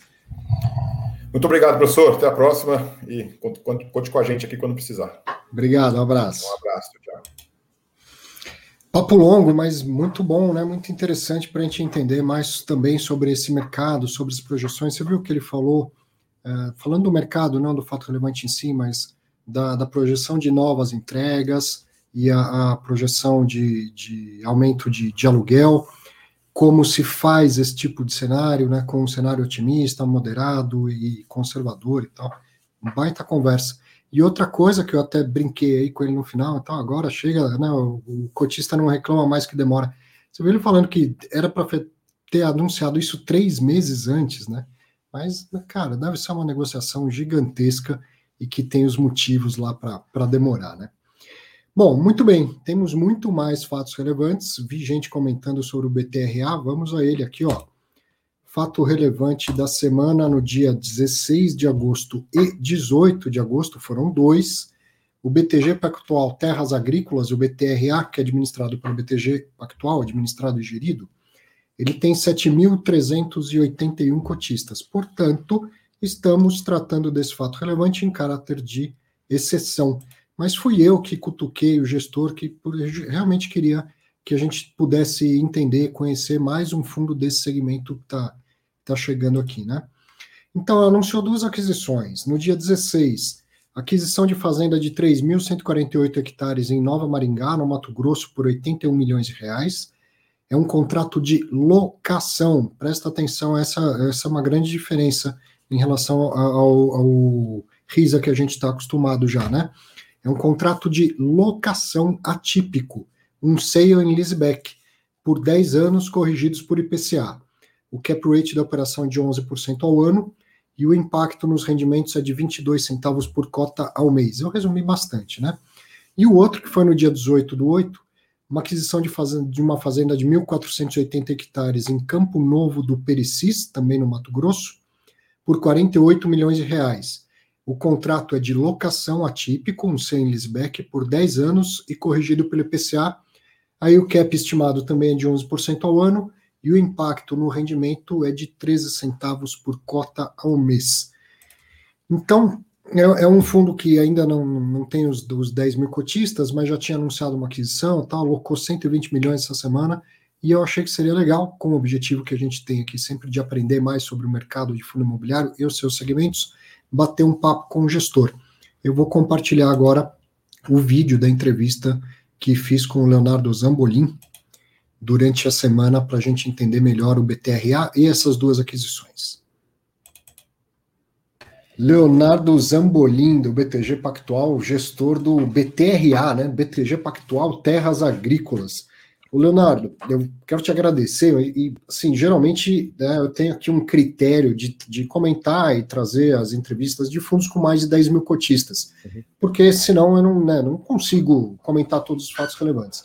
Mas uh, eu fui lá, te provoquei, falei, pô, comenta esses fatos relevantes, porque em, em uma semana se alocou aí 120 milhões de reais de um fundo que terminou a captação no mês passado, e a gente, é, eu, eu, olhando os fatos relevantes, a gente está acostumado aqui, o, o, o, Paulo Prado já é, já é sócio do Fatos Relevantes, né, da, da RISA, e eu estou vendo que a, que a operação é um pouco diferente, então achei que era uma oportunidade da gente conhecer a tese do BTRA, além de conhecer os fatos relevantes. Maravilha, obrigado Arthur, boa tarde a todos vocês aí, obrigado pela, pelo espaço, pela agenda, é um prazer estar aqui com todos. E eu sim, vou o... colocar aqui, ó, enquanto você vai explicando, o primeiro fato relevante que foi do dia 16 é da aquisição de uma fazenda em Nova Maringá, né, na, na no Mato Grosso. É, na verdade, o primeiro foi dia 3 de agosto. É. Ah, sim, sim. É, falando dessa semana, você tem razão. Ah, dessa semana, mas, mas de fato vamos falar dos dessa semana, correto. Então, é, o primeiro fato relevante foi. O segundo fato relevante, ou seja, a segunda aquisição, o primeiro dessa semana, de fato, foi, foi essa fazenda em Nova Maringá, do Milton Sella. É, eu acho que o perfil aqui ele é muito na linha do, do que a gente discutiu com os investidores na captação. A gente busca sempre produtores que são consolidados uh, e estão há muitos anos nessas terras e que têm um perfil ou de reestruturação de passivo ou que eventualmente uh, quer conseguir um funding de longo prazo para comprar o vizinho, expandir a produção, enfim. Uhum. O fundo tem muito esse viés da, da parceria com o produtor, né, que é, é, é uma indiretamente é uma alavancagem aí de longo prazo, uh, no qual o produtor vira o nosso inquilino, a gente é o dono da terra, e ao final uh, de determinado período de tempo, ele tem a opção de recomprar ou não a propriedade que ele vendeu para nós. Então, é uma operação relativamente simples assim no conceito. A, a diferença das nossas transações, talvez, para outros veículos similares é que a gente trabalha mais numa ótica imobiliária e menos rural, né? Ao é, tentar dar tipicidade. Me chamou a atenção, porque você Isso. coloca aqui já, né? É um é contrato de locação mesmo, uma operação de sem leaseback. Então não é arrendamento, é inquilinato. Isso, perfeito, tá? É isso mesmo, Arthur. A gente optou por, de novo, não, não tem nada de errado em fazer de um jeito ou de outro, né? É só uhum. a gente aqui na, no BTG gosta mais de, de contratos atípicos e de ter a possibilidade de o ajuste pela inflação. Uh, eu acho que da forma que a gente estudou também, se fosse pelo arrendamento, por um lado você tem o upside de, de num cenário muito aquecido você reajustar acima da inflação, né, fazer as revisionais ali com um pouco mais talvez de flexibilidade, por outro, num cenário de inflação alta como é o que a gente está vivendo, você tem mais dificuldade de, de estabelecer reajustes. Então a gente optou por, por trabalhar no inquilinato e fazer ajuste corriqueiro pela inflação, proteger o cotista uh, e dar atipicidade. É só uma estrutura legal diferente certo. e do ponto de vista de, de, num caso de default, assim, obviamente a gente sabe em se tratando de produtor, se ele não pagar a dificuldade de remoção, ela existe em ambas as uhum. leis. Na nossa visão, ela é menos difícil no inquilinato do que no arrendamento. Então é só um call jurídico aqui que a gente tem e acredita que é uma estrutura um pouco mais robusta. E aquela, aquela estrutura de recompra, ela existe, quer dizer, esses, esses vendedores, eles têm a opção de recomprar a, a propriedade. Sim, eu, eu acho que, que essa estrutura que o próprio Paulo, o pessoal da RISA desenvolveu lá atrás, é uma estrutura que a gente já vinha olhando, é muito legal, inteligente, e, é, e de fato é a única forma de você viabilizar aquisições com desconto, né? Porque uhum. é, não, não faz sentido para o produtor vender uma terra por muito menos do que ela vale, a menos que ele tenha a opção de reaver essa propriedade, essa Sim. propriedade se ele cumprir certas condições após um certo período de tempo. Então a lógica que a gente tem três teses, né? Tem uma tese mais de orgânicos, mais moderna, que é uma tese mais de margem, uma tese de terras degradadas que ela vai vir num segundo momento, e essa tese que eu estou dizendo, a primeira, é a tese de grãos mais padrão, né? Onde tem o uhum. grande, o grosso aí da demanda do, do, que a gente, do que a Risa e do que outras casas devem começar a fazer também. Então, no caso aqui, é uh, o principal mecanismo de convencimento é justamente falar assim, olha, produtor, é, você tem uma situação que você pode usar o fundo para crescer ou para reestruturar o seu passivo, uh, mediante o paga, a venda da sua fazenda para nós, por menos do que ela vale, para que a gente consiga criar o evento matemático e dar o retorno para o cotista, uhum. uh, um retorno de aluguel alto, né? A gente tem comprado aí na casa de 11, uh, ah, o que mesmo no, no, é, numa Selic em ascensão me parece uma, uma taxa legal, né? Se eu comparar uhum. com a Belonga também é uma taxa bacana. Então uhum. a gente uhum. queria criar um produto que ele tivesse um carrego muito alto e que os eventos de recompra, apesar de não considerados nesse número indicativo, eles vão trazer ganho de capital para o cotista, né? E na nossa visão ele vem via uh, os pagamentos dos prêmios que começam a rodar na segunda parte do contrato. Então, ao invés de antecipar e aumentar o dividendo agora, uh, a gente consegue estabelecer um carrego já bem alto sem depender da recompra e quando ela vir, aí você vai começar a ver umas explosões de dividendo aqui bem certo. significativas, né? Então, a recompra ela é desejável, ela é importante para o resultado financeiro do, do, fundo do ponto de vista de, de rendimento, né? Não, no nosso aqui zero, tá? É, no nosso se, se, se o produtor recomprar uh, ah, para nós, do ponto de vista financeiro, não muda nada. Assim, o que uhum. muda é o que muda é que dependendo da forma como ele recomprar, uh, o retorno vai ser maior ou menor para o fundo. Agora, de largada, uh, o que a gente indica para o mercado e, e vem fazendo é que o fundo ele depende zero de recompra para te dar esse carrego de que na nossa opinião hoje, obviamente as cotas caíram bastante, né? Uhum. Então assim, o carrego hoje do, desse fundo ele está na casa de 11% líquido. Então, é, independente de ter ou não recompra, esse carrego ele está garantido via o aluguel, só na renda. Agora, muito provavelmente ele vai ser bem maior do que isso, porque quando as recompras começarem a, a gatilhar na segunda metade do contrato, a gente vai ter receitas uh, não esperadas hoje e não, não incluídas nesse número que vão fazer com que esse rendimento consolidado suba, né? Então, é, o meu ponto aqui é que elas influenciam zero nesse número, mas muito provavelmente elas vão trazer uma surpresa positiva no futuro para quem tiver uma visão mais de longo prazo, a hora que essa, essas recompras começarem a efetivamente serem pagas. Entendi. E aí ela não é anual, e cada caso é um caso, às vezes é no meio do contrato, às vezes é tudo no final do contrato, por isso que você falou que de vez em quando pode dar uma explosão no, no, no rendimento. É. Né? É, o, o, eu acho que a natureza do produtor aqui ela é menos previsível do que o imobiliário tradicional, né? Tem caras que uhum. querem pagar o aluguel um ano antes, uh, tem produtores que preferem ter a opção de recomprar no quinto, no sétimo, no décimo ano, tem produtor que prefere só, só lá no, no décimo ano. Então, é, a gente tenta sempre, quando estrutura uma transação, é, sentar com o produtor com uma folha em branco e falar o que, que funciona bem para vocês aqui, né? Hum. É, isso aqui é o que é mandatório para nós no fundo. Tem que ser esse tipo de contrato, tem que ter o seguro, a gente precisa desses avais, o pagamento tem que ser feito dessa forma, etc, etc.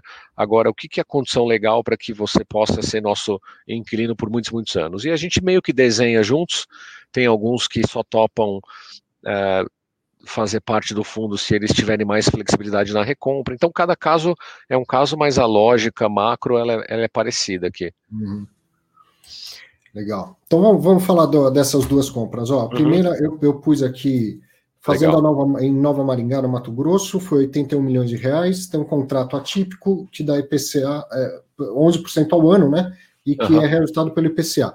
Faltou colocar nesse GC a, a projeção de distribuição de rendimento que se não, ah, não me engano é 22 é. centavos por cota, é isso? Isso, 22 centavos. Acho que se não me engano estava na página 4 do fato relevante, ali da apresentação, né? Não, eu vi, eu só não coloquei nesse, nesse ah, tá. letreiro tá. aí, mas está aqui no, no fato relevante, sim. É isso aí, é 22 centavos é a nossa expectativa ali aproximada, né? Então sempre que a gente solta um documento aqui, a gente tenta é, fazer uns slides um pouco mais detalhados para que o cotista ele consiga ter uma visualização melhor, né, do, do tipo de propriedade, do rendimento, acho que isso daí é básico, mas entender o contexto, como que a cabeça do gestor funciona na alocação do recurso. Então é uhum. a gente gasta um pouco mais de tempo para tentar fazer esses materiais, no Betal é a mesma coisa, aqui igual, que é para tentar trazer um pouco de vida real ali no número, né, para saber, pô, isso aqui, o que, que esse cara planta? É mais algodão, é mais soja, é mais milho? Essa região é importante, não é? Ou a gente está acostumado a sentar aqui na, na Faria Lima e achar que o mundo se resume a essa micro-região, né? Mas toda semana aí a gente entra em algum avião, passa uns, uns, sufocos aí no, nesse Brasilzão. Tenho certeza que os meus colegas da Risa também passam pelo mesmo perrengue. É, e a gente vai é, nessas cidades, é. Não é decolar em Congonhas e, e pousar não, no Santos Dumont, né? Pegar ó, um ATRzinho lá e ir pro meio do... Quando é ATR, né? Tem os Cessnas lá dos anos 70, enfim, é. Então a gente acaba passando bastante tempo também no, no campo. A gente, eu digo, eu estou aqui falando em nome do fundo oficialmente, mas a gente tem um time grande, né? O, tanto interno quanto externo. A gente tem consultores, o que é a Funchal, o Erso Olivier, na época, eles começaram, eles foram dos pioneiros aí no mundo agro fazendo o que a GR e, e trabalham conosco aqui numa parceria no lado da. Eles são nossos consultores formais e, enfim, a gente é muito próximo aqui no lado a lado, então sempre nós estamos viajando aí tentando olhar uhum. oportunidades ou monitorar os ativos que a gente já tem dentro dos veículos. Então, é aventura. E a gente tenta capturar. Todas essas fotos que a gente coloca nos documentos são fotos reais que a gente tira, são As fotos de visita. Do Isso, é, exato. É, a gente vai, sempre um de nós, ou às vezes mais de um de nós, a gente vai lá e, e e tira as fotos, né? O Olivier é o fotógrafo oficial aqui do time, então ele ele tem um ele, as, geralmente as melhores fotos são ele que tira. E eu tento ali do celular ou, ou eu, eu essa uma ou outra tentar também dar uma vida essa real. Aqui da sombra do avião na, na plantação, provavelmente de soja, foi sensacional. Hein? Muito legal, é também. A gente estava ali no sempre faz o. Geralmente os fazendeiros também têm os, os, próprios aviões, né? E as terras são muito grandes e a gente não tem essa noção, né? Fazendo só imobiliário o que é. Às vezes, para você cruzar uma propriedade, você demora duas, três horas de carro. Nossa. Então é, é mais fácil você pegar o um aviãozinho ali, já fazer um sobrevoo, entender melhor a disposição para para poder ter uma visão mais, mais holística do negócio mesmo. Então, essa, essa foi a segunda aquisição da semana. Campo Novo de Parecis, no Mato Grosso, 48 milhões, também 11% de cap, contrato isso. atípico de 10 corrigido pelo IPCA. E é isso aí.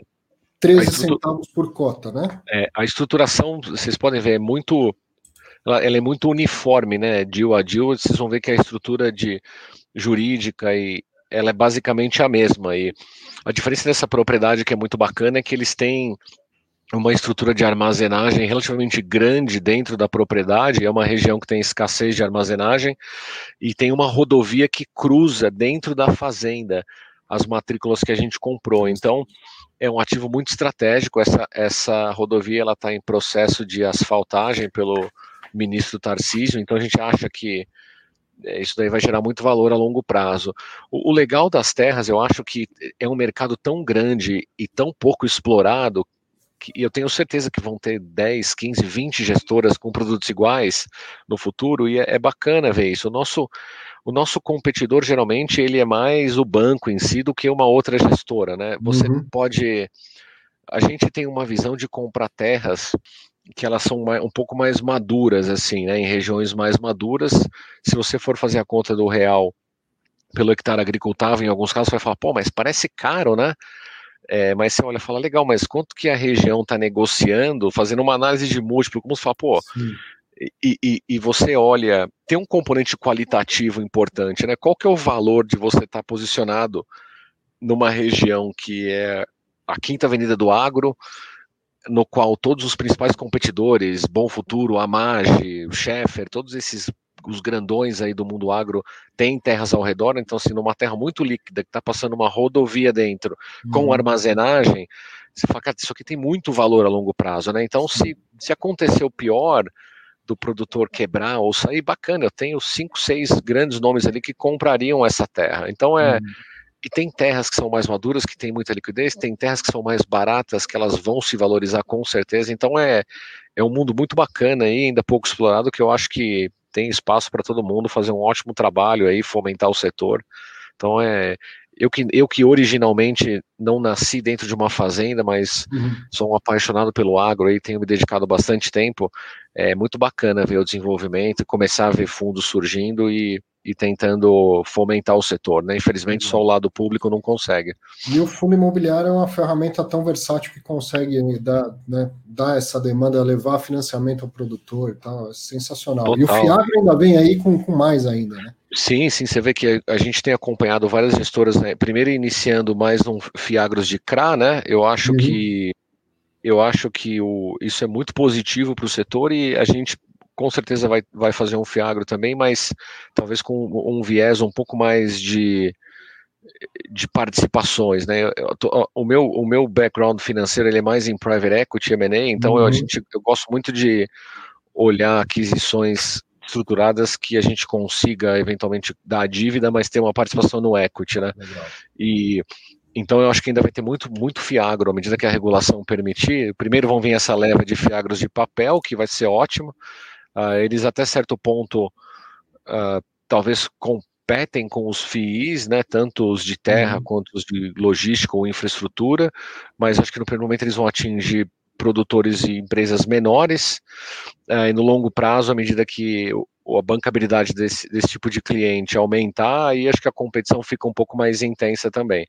Mas quem ganha é o cotista, né? Que tem várias opções e, e, e a competição é boa também para diferenciar a gestão. A gente acha, acha bacana, assim, não, e também muito, muito do que a gente viu em escritório vai acontecer no futuro. De repente, nada é, impede a gente de sentar com a sensação que eu tenho é que você está chegando com o primeiro fundo de tijolo, assim, né? Segundo fundo de tijolo da história e ainda tá fácil comprar na Faria Lima, na Paulista, que tá tudo disponível. Isso. É isso fácil aí, não tem... significa barato, mas enfim, é. a competição não é, não é tão grande como é hoje nos fundos de tijolo. Agora, Exato. essa competição no fundo de tijolo levou o quê? Desenvolvimento, transparência uhum. é, para o mercado de, de, tijolo. E a mesma coisa vai levar para o mercado de água. Tenho certeza. Léo, quero te agradecer, cara. Logo, logo o fundo vai estar elegível com os 10 mil cotistas. Olha, e... eu, vou, eu, vou te, eu, vou, te, dar um dado. Ele nasceu, ele nasceu com 13 mil cotistas. Ah, é? É, o Beterra nasceu com 13 mil cotistas e ele nasceu até mais pulverizado que o Betal na época. Hoje eu não, não tenho aqui acesso ao último número, mas eu acho que a gente já está dentro do teu filtro aí de, de seleção. Tá eu te confirmo depois, mas a gente a gente está com então, o último então, número que a gente é 13 mil. Mas ó, é. ganhamos nós aqui, viu? Eu sempre falo que o fatos relevantes é para a gente se informar e aprender. E nesse papo aí, essa sua vontade de, de falar, explicar, eu e quem assistiu aprendeu bastante mais sobre esse mercado que vai crescer bastante. Maravilha, obrigado, tamo junto Léo. aí. Obrigado pela, pela agenda, pela oportunidade. Estamos à disposição de vocês aí. Valeu. Grande abraço. Tchau. Informação, aprendizado, tudo isso no Fatos Relevantes. A gente acompanha ao vivo as conversas que eu também tenho durante a semana com, com gestores e está sendo uma experiência muito boa, né? Eu, eu gosto muito, aprendo muito e acredito que você também aprenda bastante assistindo Fatos Relevantes. Então foi aí essa a, a exceção da semana. O Léo até falou que não é tão exceção assim, que já deve estar nos 10 mil, tomara. E em breve a gente vai ter então mais fatos relevantes desse, desse fundo um outro fundo de, de agro para a gente comparar. E para comparar o, o, fundo imobiliário que atua no agro com o Fiagro, esse foi o tema do Fiz em Exame de sexta-feira, de ontem. Hein? Depois eu falo mais dele lá no, no Destaques da Semana. Vamos continuar aqui? No dia 17 de agosto, o Pátria Logística, o PATL11, que é administrado pela Modal e gerido pelo Pátria, o fundo tem 12.033 cotistas, anunciou que assinou um compromisso de compra de imóvel logístico localizado na cidade de Jundiaí, São Paulo, com área bruta alocável aproximada de 10 mil metros quadrados. O imóvel está 100% ocupado por um inquilino monosuário e o valor aproximado é de 25 milhões e será pago com recursos do fundo atualmente alocados em renda fixa ou em fundos imobiliários. O fundo só fará desembolso se a operação for concluída e a aquisição deve gerar impacto de mais um centavo ao mês nos rendimentos. Você que acompanha toda semana Fatos Relevantes deve estar falando, pô, será que o Arthur não copiou e colou da semana passada aí, se confundiu? Realmente muito similares, né, o fato, essa nova aquisição do, do Pátria Logística, embora seja ainda preliminar, o, o pessoal do Pátria falou, pô, vamos comentar assim, já tem as duas operações tal, e, e acho que a gente podia comentar um pouco. Para mim, para você, pô, é sempre um, um, um, ganho, né? um aprendizado a mais quando a gente tem a oportunidade de ouvir o gestor. Então vamos a ele, vamos ouvir agora o, o Rafael da, do Pátria, falando de, desse da, da operação da semana passada, das aquisições de galpões em, em Jundiaí. Deixa eu achar aqui. Rafael Aguiar, do Pátria Logística, de volta ao Fatos Relevantes. Soltou dois, né? Semana passada, um agora. Os dois ainda meio preliminares, mas dá para contar um pouco para a gente do que está acontecendo aí no fundo, né, Rafael? É, não, estamos animados aqui, bastante coisa acontecendo. Fechamos duas aquisições, né? Uma semana passada, agora ontem a gente soltou esse, esse segundo fato relevante. São aquisições semelhantes, então acho que é até bom a gente ter essa oportunidade aqui de falar. Agradeço aí seu, seu espaço, que é um espaço excelente para a gente conseguir falar com um pouco mais de detalhe aí dos fatos relevantes, né? Hum. Porque são casos realmente semelhantes, né? A gente até chamou ativo Jundiaí e ativo Jundiaí 2, né? Porque são dois casos de é, duas, dois galpões em Jundiaí, né? Eu li os dois fatos relevantes. Quando eu vi o segundo, eu falei, me parece assim, deve ser no mesmo endereço, deve ser módulos de um mesmo condomínio, porque eles são muito parecidos até em valor, né? As operações. É, não é, tanto acho que é, é uma dúvida pertinente né, para quem lê, porque realmente é semelhante, mas são imóveis assim, né, são próximos, né, fisicamente, mas não são módulos do mesmo condomínio, não. São dois uhum. imóveis independentes, é, podemos dizer assim, uma coincidência terem o mesmo tamanho e estarem na mesma região, mas são imóveis independentes, alugados por inquilinos independentes. São dois casos semelhantes, né? Monousuário, na mesma região é, de Jundiaí, são próximos aqui da, da, das rodovias da região, mas são imóveis independentes. E desenvolvedor igual, pelo menos, para eles serem tão, tão semelhantes, não? Não, não, também não. Coincidência dois mesmo. vendedores, é coincidência mesmo, acontece. A gente estava com uma, com uma estratégia de é, olhar imóveis menores para investir o caixa do fundo, né? Então, uhum. Então, acho que são imóveis que normalmente é, têm uma competição um pouco menor, né? Outros grandes fundos talvez não, não, vão olhar esse tipo de transação, mas são transações que, é, como a gente fala aqui bastante, é accretive, né? Que trazem muito valor para o fundo, né? Transações, as duas aqui, que é, trazem um incremento de dividendo, mantendo o padrão de qualidade, que isso para a gente é bem importante, né? A gente uhum. quer manter um padrão de qualidade alto dos imóveis, né? Nosso, nosso portfólio hoje tem um imóvel que é AAA e outro é duplo A, então a gente quer manter um padrão alto de qualidade dos imóveis. Acho que a gente conseguiu, nessas duas aqui, conciliar essas coisas, manter um padrão alto, ao mesmo tempo, transações que têm é, um cap rate interessante, estão trazendo um incremento aqui de, de dividendo, né? Um, as do, cada uma delas um incremento de um centavo, né? Dos 57 centavos que a gente distribui, então a gente iria para os 59, né? E isso, assim, baseado na cota atual, né? A gente até colocou no fato relevante, é um, um dividend yield, né? É uma, um percentual de dividendo muito alto, né? A gente está falando aí, a cota de ontem de fechamento, é, já pensando nesses 59 centavos que vai acontece quando a gente conclui essas operações, a gente está falando aí de 9,6%, né, que é um hum. dividend yield bastante alto, ainda mais num portfólio que é quase tudo 80% build suit, né, muito estável, né, muito seguro. Então, essa a segunda operação foi de 25 milhões, a segunda de 27, né? Eu consolidei aqui o valor total de 52 milhões. Exato. E que, como você falou, gera um acréscimo de um centavo por cota cada uma, então consolidando dois centavos, né? Isso. E é um acréscimo interessante, né? Porque a gente tem que pensar na, na proporção de cada um desses dinheiros, né? Uhum. Então, é, para pegar o primeiro caso, né, de 27 milhões, esses recursos eles estavam gerando para o fundo 3 centavos dos 57, agora vão gerar 4, né? Então, um centavo é, que até a gente comentou antes aqui que psicologicamente, né, você fala um centavo parece pouco, mas a gente está falando de um acréscimo de 30% aqui. Estou pegando o mesmo dinheiro e estou fazendo ele rodar aqui 30% a mais, isso comprando imóveis de qualidade, locado, bom inquilino, etc. Então, para a gente, assim, é uma, uma transação realmente, nós estamos muito é. contentes aqui que a gente conseguiu concluir essa transação. É muito importante você comentar isso, porque realmente um centavo, nossa contabilidade mental, né? Isso é um termo de, de finanças comportamentais. Parece pouco, né? Um centavo, mas aí mostrando o dinheiro estava em aplicações financeiras gerando três centavos para o cotista. Agora está alocado em imóvel, é isso que o cotista quer quando investe em fundo imobiliário, e gera quatro centavos para o cotista. E isso dá um acréscimo aí de né, uns, um pouco mais de 30% até, deve ter uns quebradinhos nessa conta. E o, o Rafael, um imóvel, ele é AAA e tal, deve ter todas aquelas especificações de 12 metros de pé direito, seis, piso que aguente 6 toneladas, aquelas coisas todas. São imóveis menores, né? O que que isso é, implica na comercialização? Ele fica, considerando que um dia os inquilinos vão sair, né, sei lá, daqui a alguns anos que seja, mas o inquilino sai, você tem que comercializar um galpão de tamanho menor isso facilita, isso dificulta? Como que, que é para a gente aproveitar e aprender um pouco mais sobre o mercado? É, eu, eu, como acho que como tudo na vida tem prós e contras, né? Uhum. Então é, é, difícil alguém falar assim. Acho que Imóveis muito grandes sempre tem um desafio maior de comercialização. Né?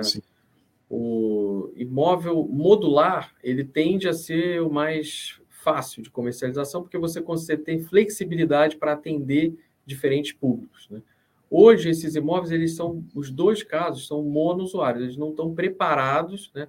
Até assim com uma pequena intervenção você pode transformar ele dividir o imóvel, mas hoje ele não está preparado para isso, né? Uhum. Então nesse cenário que você está pintando, até é, um dos casos, o inquilino já está bastante tempo lá, é, muitos anos, né? O outro caso, o inquilino mais recente. Mas é, eu diria que, assim, em termos de facilidade, liquidez, o imóvel menor ele tem uma liquidez, é mais fácil de alugar do que imóveis muito grandes, né? A gente também tem no portfólio dos fundos imóveis grandes, aí você acaba tendo um público muito menor, né, com quem você consegue falar sobre locações assim de, de uma escala muito grande. Né? O imóvel uhum. menor, você vai falar com uma quantidade de potenciais inquilinos enorme, né?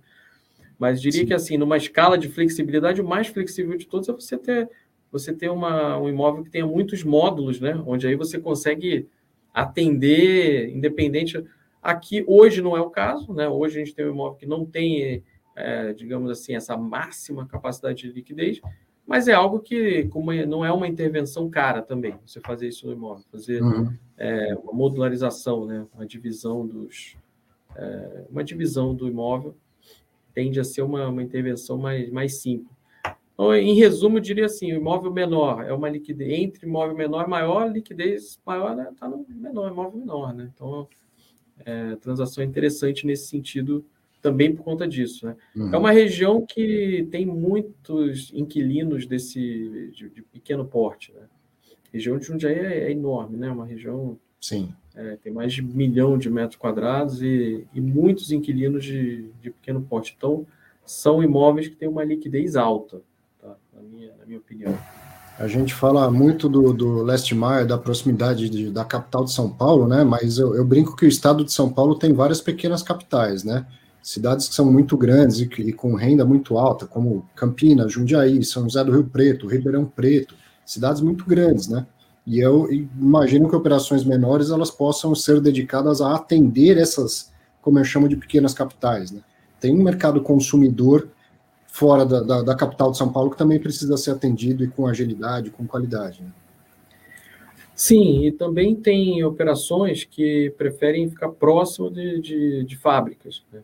Uhum. Então é uma região também muito fabril, com muita indústria, e você é, acho que assim tem diferentes maneiras de, de organizar a sua logística. Né? Uma delas é você estar tá próximo da fábrica e daí e de, do centro de distribuição você atender um uma, uma área muito grande. Né? Uhum. Então, não é só, como você colocou bem, é, Last Mile não é a única estratégia, é, pelo contrário, tem diversas estratégias aqui de, de logística, tanto que isso se reflete nos olhar o estoque brasileiro, né? Ele é muito espalhado pelo Brasil inteiro. Sim. Tem uma concentração importante em São Paulo, né?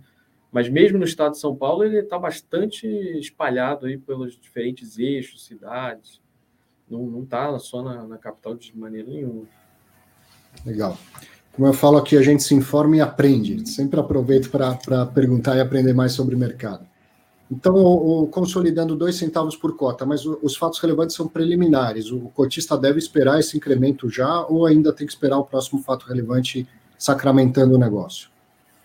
A gente assinou um contrato definitivo, né? Um contrato uhum. binding. Né? Então, agora a gente precisa assinar a escritura né, e realmente ter a propriedade do, do imóvel. Mas São a receita casos, já vem para o fundo, o fundo já, já tem direito aos aluguéis. Quando, quando assinar a escritura.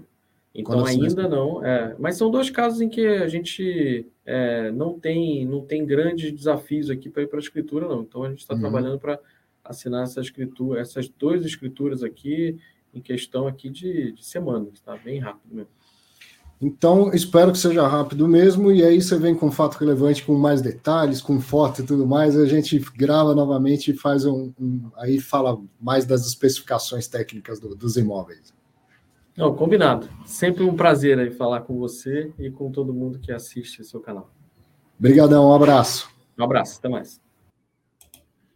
Fala sério, hein? Tá demais esses fatos relevantes. Hoje ainda tem mais dois gestores, participação de mais dois gestores. Então vamos seguir, porque a, semana foi realmente quente. Próximo fato relevante da semana foi no dia 18 de agosto, o Kinea Securities, o KNSC11, que é administrado e gerido pela Intrag, né? Kinea.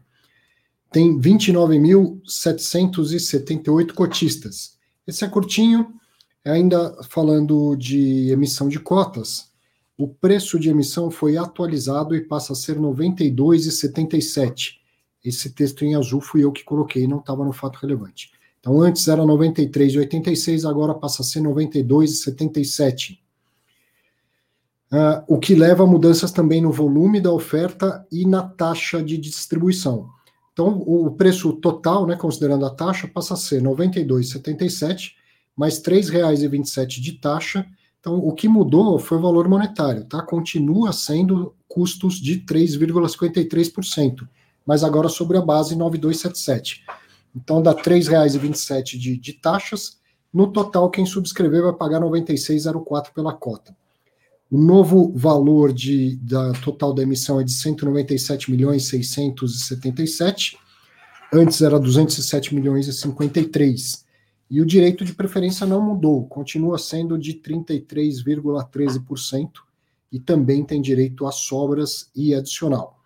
Então, esse é o fato relevante do Kinea Securities. Como se trata de uma é, emissão de cotas, eu nem tentei conversar com ninguém lá na, na Kinea, porque, evidentemente, o gestor está em período de silêncio e não pode comentar. Mas tem outros fatos relevantes que de gestores que não estão em período de silêncio. Por exemplo, no dia 19 do 8, o XP Properties, XPPR11, fundo administrado pela Vortex, gerido pela XP, tem 43,763 cotistas, é um fundo de, de escritórios. Anunciou o seguinte: a REC FL, que é a empresa que é dona do Faria Lima Plaza, o XPPR está em azul porque eu, eu completei, o XPPR 11 tem 40% desta empresa REC FL, tá? Então, a empresa da qual o fundo tem 40% anunciou a locação dos cinco primeiros andares do edifício, o edifício Faria Lima Plaza, o que totaliza a área bomba de 10.254 metros quadrados. A área bomba dos andares é de 2.180 metros quadrados, 2.116, 2.051, 1986, 1919 metros quadrados só, isso é super normal, tá? Um, um, um prédio que seja assim modular, no, nos andares baixos uma metragem, nos andares mais altos outra metragem. Eu só não consegui identificar se os, uh, os menores são os mais baixos ou se ao contrário, se os maiores são os mais baixos. Mas é super comum num prédio de, de escritório ter plantas diferentes de acordo com regiões.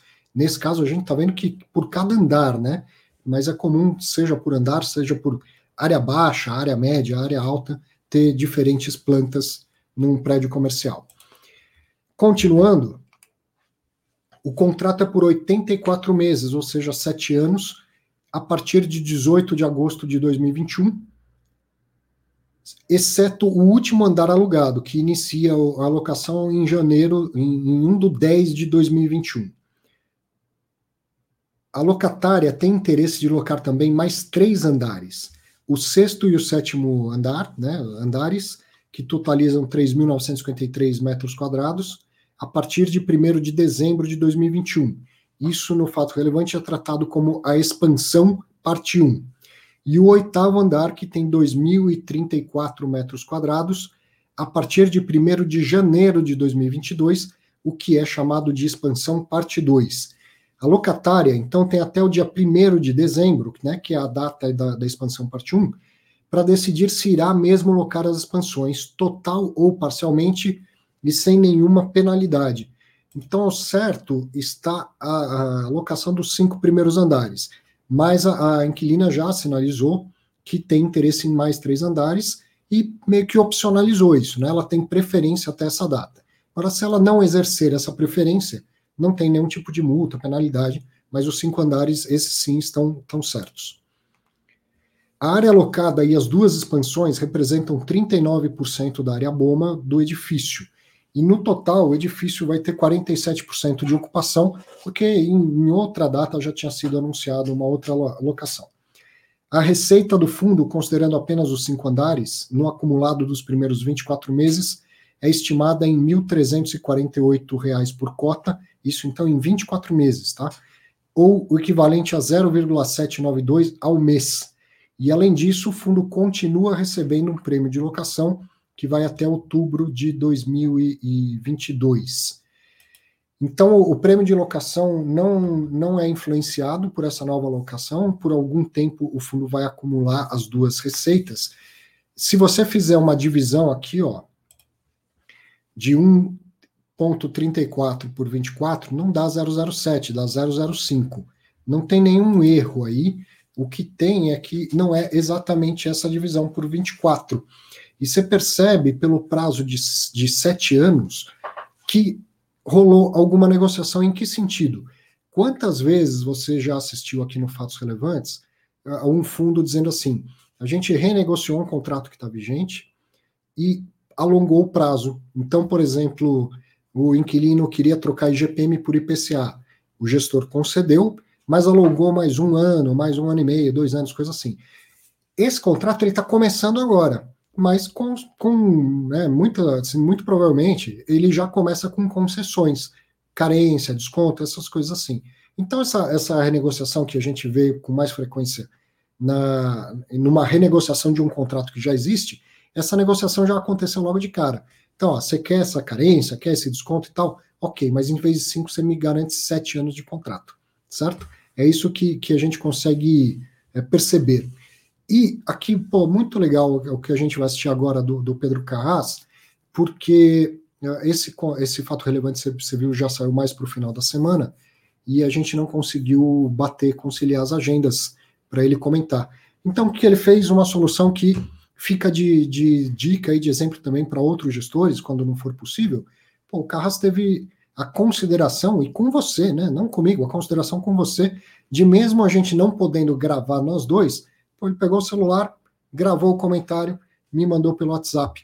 E aí agora a gente vai assistir. Então fica também esse, esse essa dica para todos os gestores, mesmo que eu e você, gestor de um fundo imobiliário, se a gente não puder é, conciliar as agendas, pode mandar um vídeo para mim, não tem problema. É, com certeza vai ao ar e vai, vai gerar muito valor para todos os investidores, para o mercado em geral. Então vamos assistir aqui o comentário do, do sobre esse fato relevante. Boa tarde, obrigado pelo convite. É sempre um prazer falar aqui com você e tirar eventuais dúvidas relacionadas aos fatos relevantes que a gente divulga. Essa semana a gente soltou um fato relevante bem legal no XP Properties. No dia 19, na quinta-feira, a gente divulgou uma nova locação no fundo e uma nova locação no Faria Lima Plaza, que é aquele empreendimento na Faria Lima, no Largo da Batata, em cima do, do metrô da Faria Lima, que é um prédio que está com a sua obra sendo finalizada agora no, no mês de agosto é, e estará pronto agora em setembro. E a gente já tem duas locações assinadas, a gente já tinha divulgado um fato relevante da primeira locação no prédio algumas semanas Não atrás. e nessa, tá demais, nessa quinta-feira, no dia 19, a gente soltou uma nova locação. Juntas, essas duas locações dão quase a metade do prédio em, em área ocupada, 47%. E a gente tem outras negociações em andamento, uma delas bastante avançada, já com um contrato em negociação, que a gente imagina e espera converter né, em contrato, converter numa nova locação muito em breve. É um fator relevante é, bastante objetivo, né? Trata-se de uma nova alocação de cinco Pessoal, eu bobiei aí, né? Eu gosto de fazer umas postagens no, no Instagram enquanto os gestores estão participando, e eu esqueci de fechar o áudio e atrapalhei a, a sua entrevista com o Carras. Então eu parei para colocar novamente aqui, vamos, vamos começar desde o do início o, o vídeo do Carras. Podendo chegar boa tarde. Obrigado pelo convite. É sempre um prazer falar aqui com você e tirar eventuais dúvidas relacionadas aos fatos relevantes que a gente divulga. Essa semana a gente soltou um fato relevante bem legal no XP Properties. No dia 19, na quinta-feira, a gente divulgou uma nova locação no fundo e uma nova locação no Faria Lima Plaza, que é aquele empreendimento na Faria Lima, no Largo da Batata, em cima do, do metrô da Faria Lima que é um prédio que está com a sua obra sendo finalizada agora no, no mês de agosto é, e estará pronto agora em setembro. E a gente já tem duas locações assinadas, a gente já tinha divulgado um fato relevante da primeira locação no prédio algumas semanas atrás e nessa, nessa quinta-feira, no dia 19, a gente soltou uma nova locação. Juntas, essas duas locações dão quase a metade do prédio em, em, em área ocupada, 47%, e a gente tem outras negociações em andamento, uma delas bastante avançada, já com um contrato em negociação, que a gente imagina e espera converter né, em contrato, converter numa nova locação muito em breve. É um fator relevante é, bastante objetivo, né? Trata-se de uma nova locação de cinco andares, podendo chegar potencialmente a oito.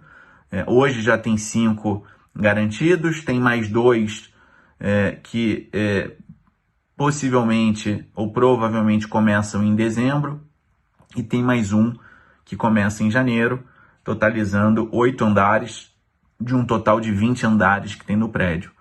Uh, se o locatário uh, não nos notificar até dezembro e janeiro, respectivamente, cancelando ou, ou, ou melhor, é, é, rescindindo esses três andares adicionais, a gente terá, terá é, oito andares no total para um mesmo inquilino, um inquilino bastante grande, uma empresa é, multinacional, uma empresa estrangeira, é, que está fazendo um, um, grande trabalho de entrar no mercado brasileiro.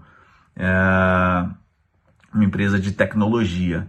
A gente não costuma divulgar o preço de locação por metro quadrado, até para não atrapalhar outras negociações, né? Como tem outras negociações em andamento, a gente evita falar de valor por metro quadrado justamente para não atrapalhar essas outras negociações, mas o que eu posso te dizer é que a gente está muito satisfeito, a gente está atingindo um valor de locação bastante satisfatório, acima daquele que a gente tinha previsto quando a gente fez a aquisição do, do prédio, um pouco mais de um ano atrás.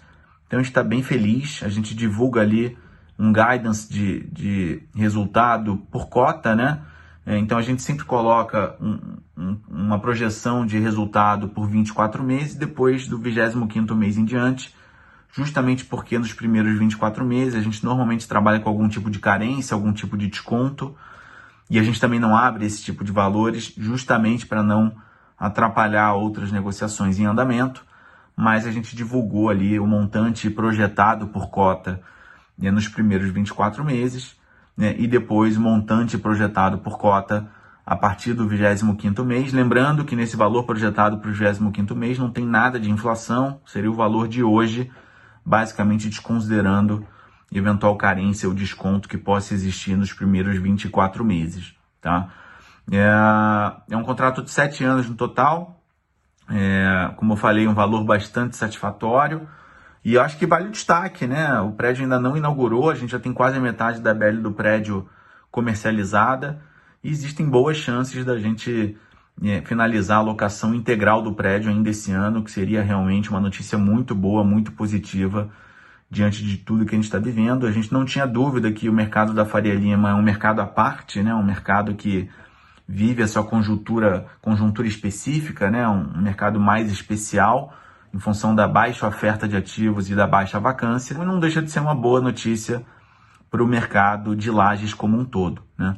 Eu acho que vale mencionar, por fim, é, que essas novas locações que estão sendo anunciadas no Faria Lima Plaza é, não impedem que a gente recebe, que, que a gente receba, que a gente continua recebendo o prêmio de locação do vendedor, conforme fato relevante que a gente divulgou algumas semanas atrás é, em que a gente continua tendo receita de locação via prêmio até outubro do ano que vem. Então, a partir do momento que esses contratos tiverem suas carências sendo encerradas, a gente vai passar a receber por um curto período de tempo receita de locação dobrada, tanto do, do prêmio de locação como dos inquilinos, e a partir do momento que se encerra o prêmio de locação, a gente continua recebendo a receita normalmente por meio do, do, do, dos inquilinos normais, dos contratos de locação. Tá?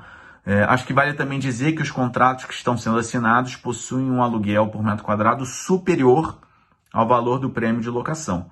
Então, mesmo depois de, de encerrado o prêmio de locação, a gente imagina ter sim um aumento na distribuição mensal por cota deste prédio, né, em relação ao que a gente tem recebendo hoje, dado que toda a receita que, que vem de lá hoje é decorrente do prêmio de locação. Obrigado mais uma vez pelo convite, espero ter ajudado e até a próxima. Um grande abraço a todos. Tá aí, agora sim, completo e, e, sempre bom, né? Claro que eu gostaria de ter tido oportunidade de também interagir, fazer perguntas, mas ajuda muito, com, com toda certeza, a, a, todos nós entendermos melhor o fato relevante, o cheiro do que está acontecendo com o mercado de escritórios, né, um prédio que ainda não está pronto e, e já está tendo movimentação de, de locação ou pré-locação praticamente. Muito bom, porque a gente olha para o mercado todo e, e pega do, do fato concreto, do fato relevante, consegue aprender e também fazer as nossas analogias com os outros fundos, né? Muito legal mesmo. Obrigado, Pedro, pela, pelo esforço em participar do Fatos Relevantes. Vamos continuar? Recado importante: construindo renda com fundos imobiliários, meu curso de fundo imobiliário em parceria com a Exame Academy. Tá lá, sucesso. Quem, quem já fez tá, já gostou e continua gostando, porque a cada três meses a gente coloca mais aulas. E eu já gravei as aulas do, do da nova atualização, vão ao ar agora no, no mês de, de setembro. E uma delas falando da questão da queda, né, que era até motivo de comentário no, antes de, do início do programa, explicando a relação da taxa de juros, da queda, relembrando aquilo que quem fez o curso já sabia. Mas uma coisa é ter feito o curso, saber, lembrar na teoria, outra coisa é quando acontece, quando a gente sente na pele ou no estômago, né? Então, reforcei o conceito e aproveitei para atualizar a aula de, de alocação, sugerir, entender como que a gente pode pensar até em, em rebalanceamento da, da carteira. Construindo renda com fundos imobiliários, conheça lá no site da Exame Academy. Mais um fato relevante da, da semana.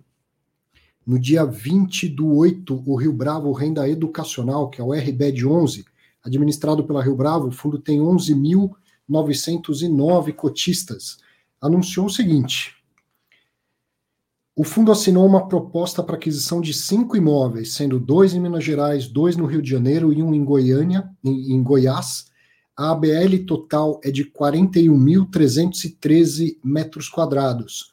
Os imóveis estão todos locados, 95% da receita desses contratos vem de atípicos e com vencimentos entre 2029 e 2040.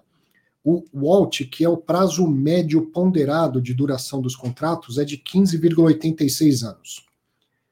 O valor da aquisição é de 180, 180 milhões de reais que serão pagos em três parcelas. A primeira, um sinal de 1% do valor cinco dias após o aceite da proposta. A segunda, de 74% do valor à vista, após a, a do diligence, né? É, toda, toda aquela é, verificação de documentos e tal. E a terceira, 25% do valor, em até 78 parcelas mensais, corrigidas por IPCA mais 5,5%, 5,5% ao ano com carência do principal nos primeiros 36 meses. As partes poderão estruturar uma operação de alavancagem para esse saldo, então possivelmente saia um CRI também dessa, dessa operação. O fundo passará a receber os aluguéis e renda garantida após o pagamento da segunda parcela, que é aquela de 74%. O vendedor garantirá uma renda equivalente ao valor das carências, descontos e reajustes previstos para os próximos dois anos. A renda esperada, né, garantida, é, é, um, é fixa e irreajustável. Após o período de garantia, o fundo recebe o valor das locações, que a gestora estima ser próximo do valor da, da renda garantida. Então, o que está acontecendo é o seguinte: né, esses imóveis, alguns deles têm contratos de locação mais recente que estão passando por, pelo período inicial em que é comum ver carência ou descontos e tal. E o que a gestora negociou com o vendedor é: você complementa durante esse período de, de descontos e, e, carência, como se já tivesse tudo né, no, no, valor total do, do contrato. O cap rate estimado é de 8,62% ao ano e o ROIC, que é o retorno sobre o capital investido, considerando então a alavancagem, ou seja, porque o, o, o ROIC bom, é de 9,7% ao ano. Deixa eu dar a notícia toda. Cap estimado de 8,62 ao ano retorno sobre capital investido de 9,7 ao ano, considerando a alavancagem. Então, qual que é a diferença de um para outro? Aquele cap rate está tá considerando o valor fechado, 180 milhões. O ROIC, que é o retorno sobre capital investido, o fundo vai investir 75%, né? Os outros 25% vêm da alavancagem. Então aí você vê numericamente a, o, o, o, efeito da, da alavancagem. Traz mais risco, sim, mas também traz mais, mais retorno esperado para o investidor. A alavancagem representaria 14% do PL do fundo, com vencimentos de médio e longo prazo. Estima-se que o compromisso de compra seja assinado em até 45 dias e a operação concluída em até 120 dias após a due diligence e captação por meio de oferta pública que será anunciada. Então vem a oferta pública do RBED pela frente. O impacto previsto é de acréscimo de 0,04, 4 centavos por cota ao mês de rendimento. Então esse foi um fato relevante que saiu assim ontem à noite e daqui a pouco você vai assistir também a, a entrevista com, com, o gestor, não tinha dado nem tempo de eu, de eu resumir ainda. Mas aí agora sim já tem o resumo, uma aquisição de cinco imóveis em, em três estados. Para honrar a aquisição vem emissão e possivelmente uma, uma alavancagem.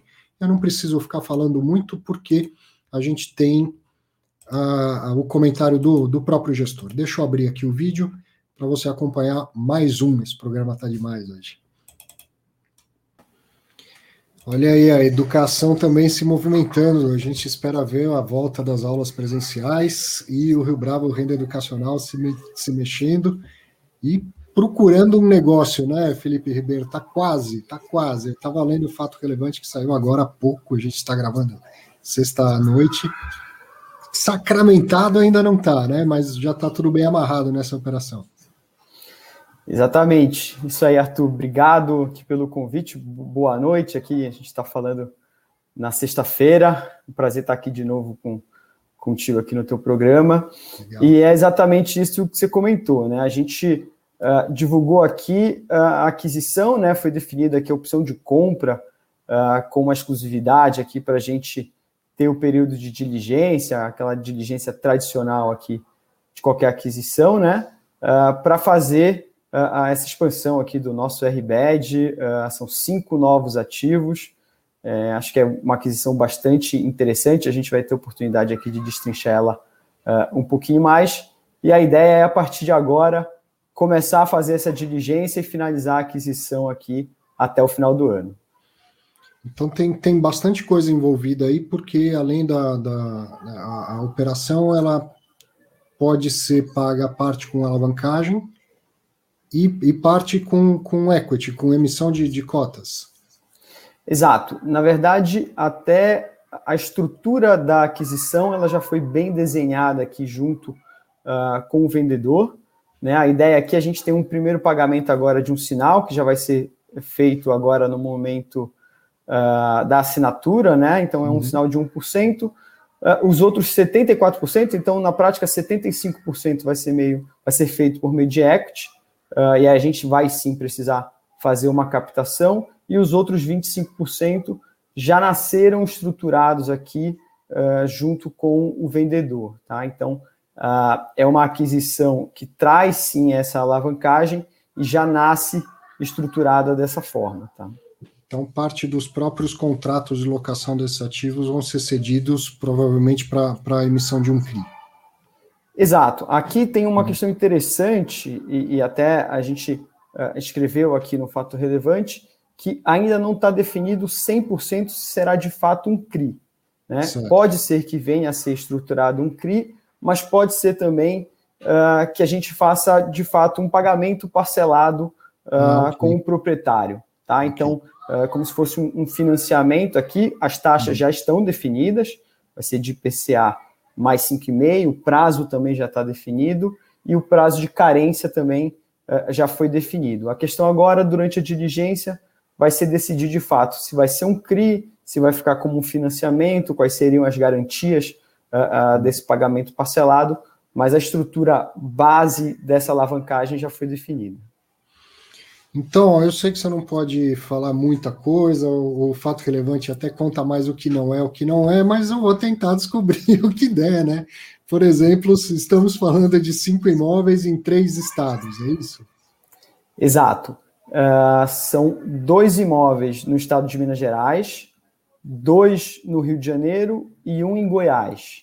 Uhum. Uh, de, de, fato, a gente é, foi ao máximo aqui do que a gente conseguia abrir, uh, mas outras questões interessantes aqui que eu ainda consigo aqui dividir com todo mundo, além do, do, dos estados, né, são uh, dentro do que a gente estava buscando aqui para o RBED, a gente vai trazer uma diversificação de inquilinos, então, né, lembrando aqui para todo mundo, o RBED ainda estava 100% locado uh, para a Cogna, né, para o grupo, uhum. grupo Cogna.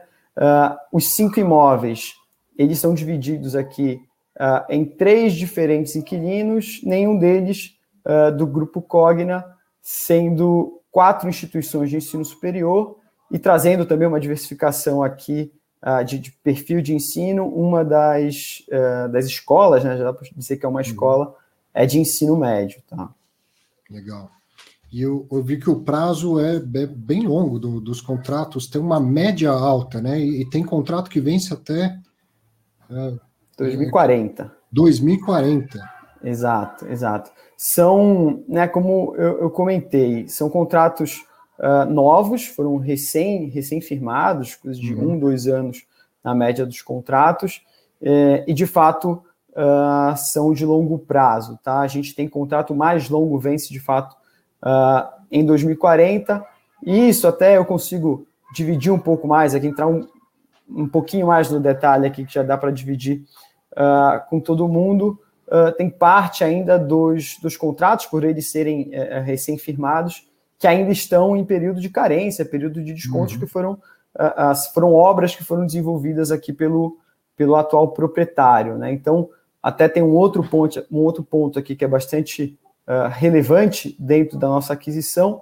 que esse período de carência ele vai ser garantido pelo proprietário, não é uma renda garantida estimada, mas ela foi sim definida com base no que tem hoje em contrato, de fato, né? o valor hoje que está em contrato, e ela foi projetada aqui pelo período de dois anos, que é o prazo médio que vence alguns, que, que vence a carência de alguns dos contratos, uhum. para que fique bastante claro aqui uh, da aquisição, né? o nosso interesse na aquisição foi deixar bastante claro, tanto para comprador e para os nossos investidores, e também para os vendedores uh, como que seria feito de fato esse período de carência, é tudo bastante claro aqui, é um, um aluguel garantido, mas com base no que tem no contrato hoje. Ou seja, o, o vendedor do, do, Uma pessoa, um empreendedor, uma empresa, não sei, ele tem esses cinco imóveis, ele negociou locação com três, é, três inquilinos diferentes tal, e ele concedeu carências. Nessa operação, as carências estão ficando com ele. Né? Ele, ele, ele, honra a carência, ele, ele devolve a, a diferença para que o, o, fundo comece agora como se os contratos já tivessem depois do período de descontos e carências. Exatamente, exatamente. A gente fez. São, são cinco contratos totalmente independentes, então cada um deles tem times diferentes de, de, de carências e descontos e, e, datas de vencimento, mas na média uh, seria esse período de dois anos aqui que a gente colocou no contrato, em que todos os cinco imóveis já vão estar ali em velocidade de cruzeiro, né? Já vai estar uhum. com os contratos vigentes. O RBED passaria, então, a fazer jus a 100% direto do contrato, tradicionalmente, e o, os dois anos são garantidos pelo, pelos vendedores. E já tem, inclusive, projeção de, de receita, né? caso a operação seja fechada, isso daria 4 centavos por cota. Exato. É, é, aqui... é, receita ou é rendimento? Isso é uma, é uma, dúvida que eu sempre fico quando leio os fatos relevantes. Uma coisa é receita, outra coisa é rendimento. Né? Aumentou a receita em 4 centavos, não significa que vai, entrar, é, que vai sair mais 4 de, de rendimento. Perfeito. Aqui uh, são 4 centavos de rendimento. Tá? De rendimento. É, a gente vai sim é, começar agora a estruturar uma nova captação de recursos, né? Uhum. Para fazer o pagamento aqui é, da segunda parcela. Evidentemente, tem um período de estruturação, assim que todas as, as premissas forem definidas, a gente vai divulgando. Uh, mas a ideia, com base com o que a gente tem visto aqui uh, uh, de mercado, a estrutura do fundo, com o que a gente tem de, de projeções internas, seria ter assim que concluída a aquisição, um rendimento 4 centavos acima do que a gente vem distribuindo normalmente. Então tem, para a gente terminar, se eu não esqueci de nada, que realmente está super recente na, na, na minha cabeça esse fato relevante, tem um prazo de. Eu estou com ele na mão aqui, eu estou falando que está recente, eu imprimi. Sim. É, tem um prazo de 45 dias que é o estimado para que passe o período de diligências, né? Perfeito. A gente já vai iniciar agora. Né, o, o, fundo já tinha aqui um, um, residual em caixa, a gente já vai fazer o pagamento do sinal uhum. agora no início da semana, iniciar a diligência, assinatura do CCV em 45 dias e um prazo de 120 dias para fazer a captação dos recursos e pagar efetivamente o restante da aquisição.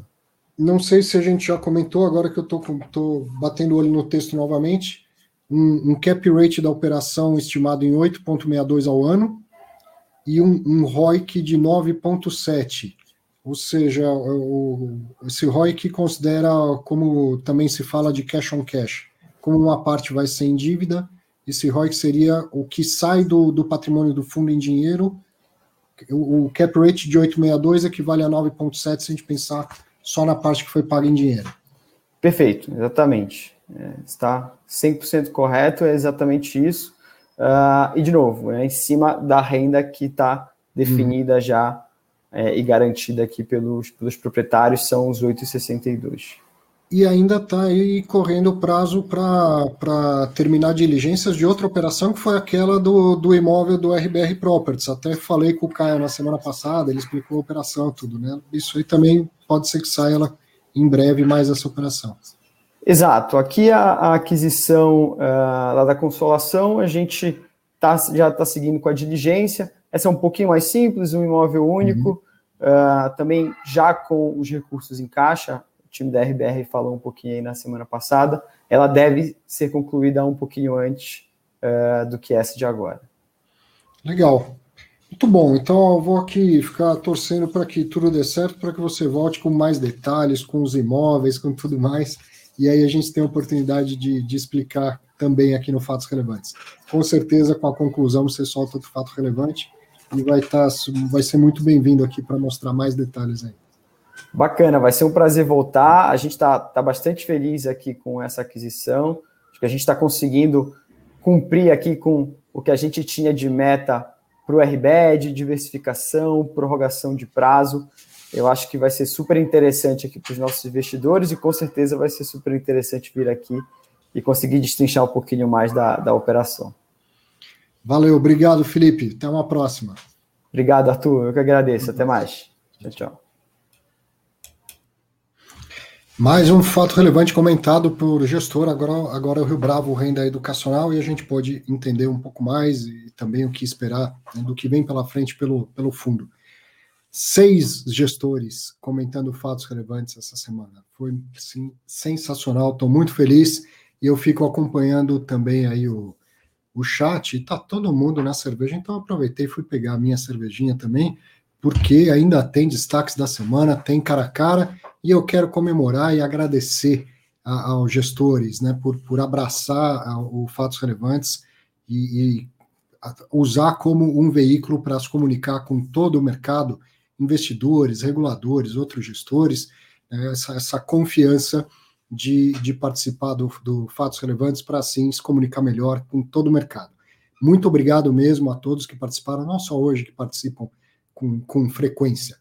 Um abraço a todos. Vamos aos destaques da semana. Destaques da semana, como eu falei, ontem eu conversei com o Dr. Carlos Ferrari, lá no Fiz em Exame, e ele já trouxe muita informação sobre o Fiagro, a diferença do Fiagro para o fundo imobiliário, uh, o que já tem um monte de Fiagro aí na, na fila para fazer IPO. Uma conversa muito boa, né? Falar com, com o Ferrari é sempre uma aula, assim, um aprendizado.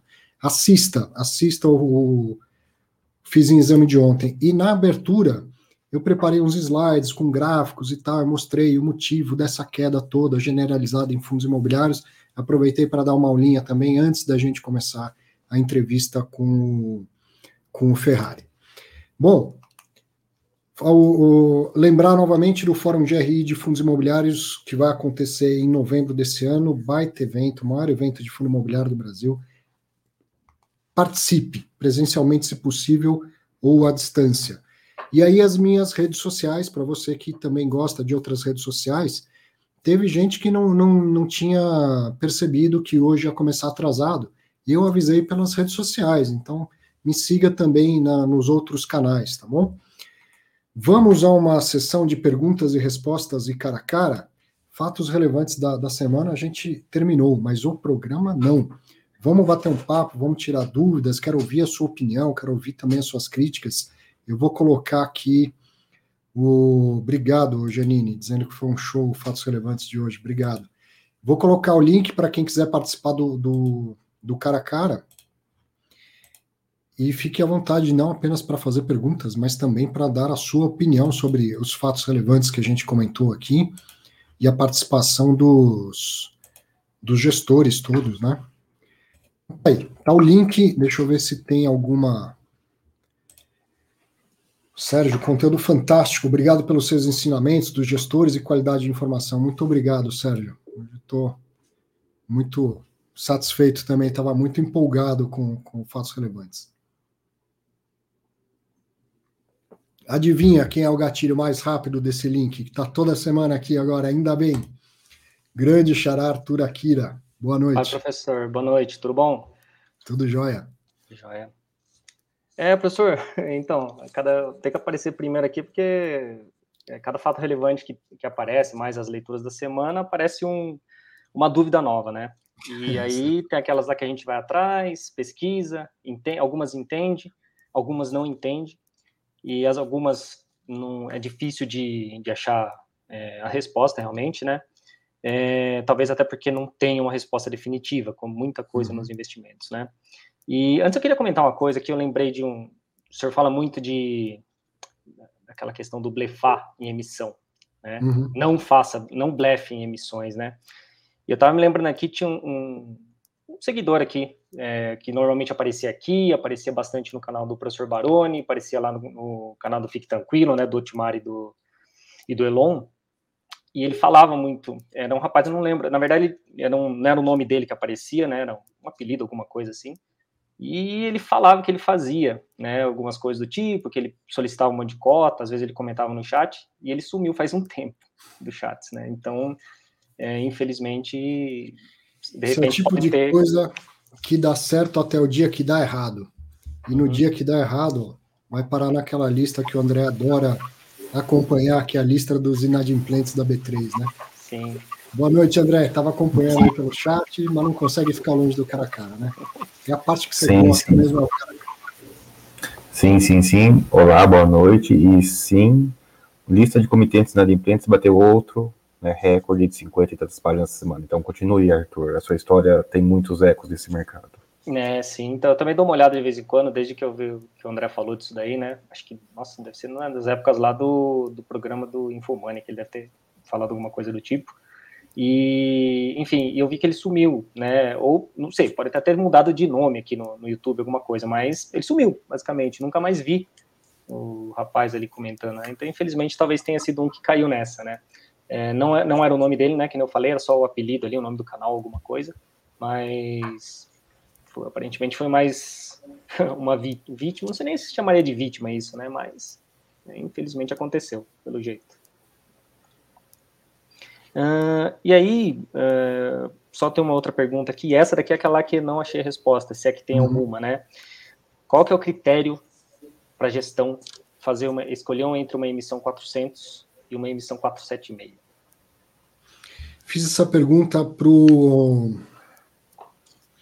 Bom, essa hora tá, tá começando a, falhar a cabeça, já estou trabalhando desde manhã.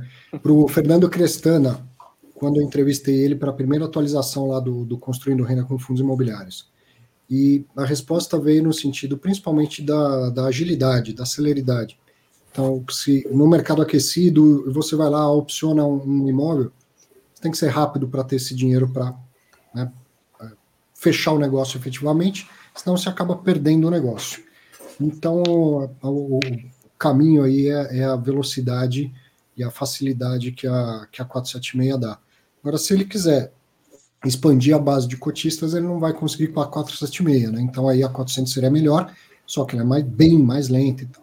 então, o critério é principalmente a velocidade. Se ele tem negócios engatilhados, ele sai com a, uma 476 porque ele consegue levantar esse dinheiro muito mais rápido. Tá, é isso no caso de imóveis de tijolo de CRIs também? CRIs também seria mais ou menos esse, esse critério? Também, também. E no, no, mercado de, de CRI, principalmente quando aquecido, é, ó, difícil é segurar uma operação para você, né? Perceba que os, as emissões do, do REC está tá captando 300 milhões, ele mostra um pipeline de 500, porque ele sabe que um monte ele vai perder no meio do caminho. Então a velocidade também é importante no fundo de papel. Legal, perfeito. E professor, comentando, agradecer muito aquela, aquela, aquela mensagem do Telegram lá sobre o PVP de NTNB. Né? Ah, legal. Essa eu não tinha, na verdade, tinha uma noção mais ou menos, mas daí foi bem explicado, foi muito bem explicado. E gostei bastante realmente dessa analogia, né? Muito bom, legal. Por hoje é isso. Fica para a próxima semana. Um Obrigadão, gente. Boa noite. Boa noite. Tchau, tchau. Opa, tirei até o André aqui, cliquei no lugar errado. Felipe Moreira de Andrade, é isso? É isso aí. Boa noite. Boa noite, pessoal, tudo bem? Tudo é, jóia. Inicialmente, parabéns aí mais uma vez, né? O, o, o programa está cada vez mais legal e ajuda muito a todos nós. É o Arthur, o André, que sempre participa. É, eu gostaria de uma opinião, na verdade, de vocês em relação a um assunto, né? É, não, não, não é incomum nós vermos os fundos imobiliários hoje se alavancando, né? Ou com emissão, ou com alguma securitização, né? Enfim. É, entretanto, de, de uns dois meses para cá, a gente está vendo essa queda do mercado, tudo, né? o aumento dos juros futuros. E eu gostaria da opinião de vocês para caso de, de fundos de tijolo que têm dívidas é, relativamente relevantes, né, 15, 20, 25% é, do seu patrimônio líquido em, em dívida para o curto prazo, aí, 18 meses, 12 meses, 18 meses. É, esses fundos, quase todos, estão abaixo do valor patrimonial. Já tem uma dívida. É, qual a opinião de vocês para esses casos aí no, no, curto prazo, né? Talvez seja difícil para eles fazerem uma emissão, né? É uma nova emissão ou emitir novos CRIs também, né? Vai aumentar mais a dívida. Qual, qual a opinião de vocês?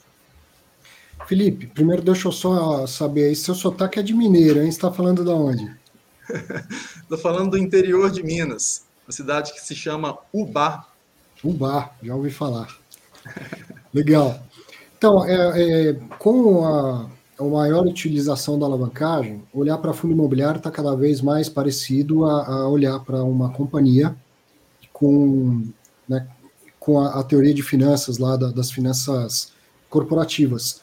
Então, a, dívida, quanto mais próximo do vencimento, maior o risco que ela traz para a operação, para a empresa, para o fundo imobiliário, né?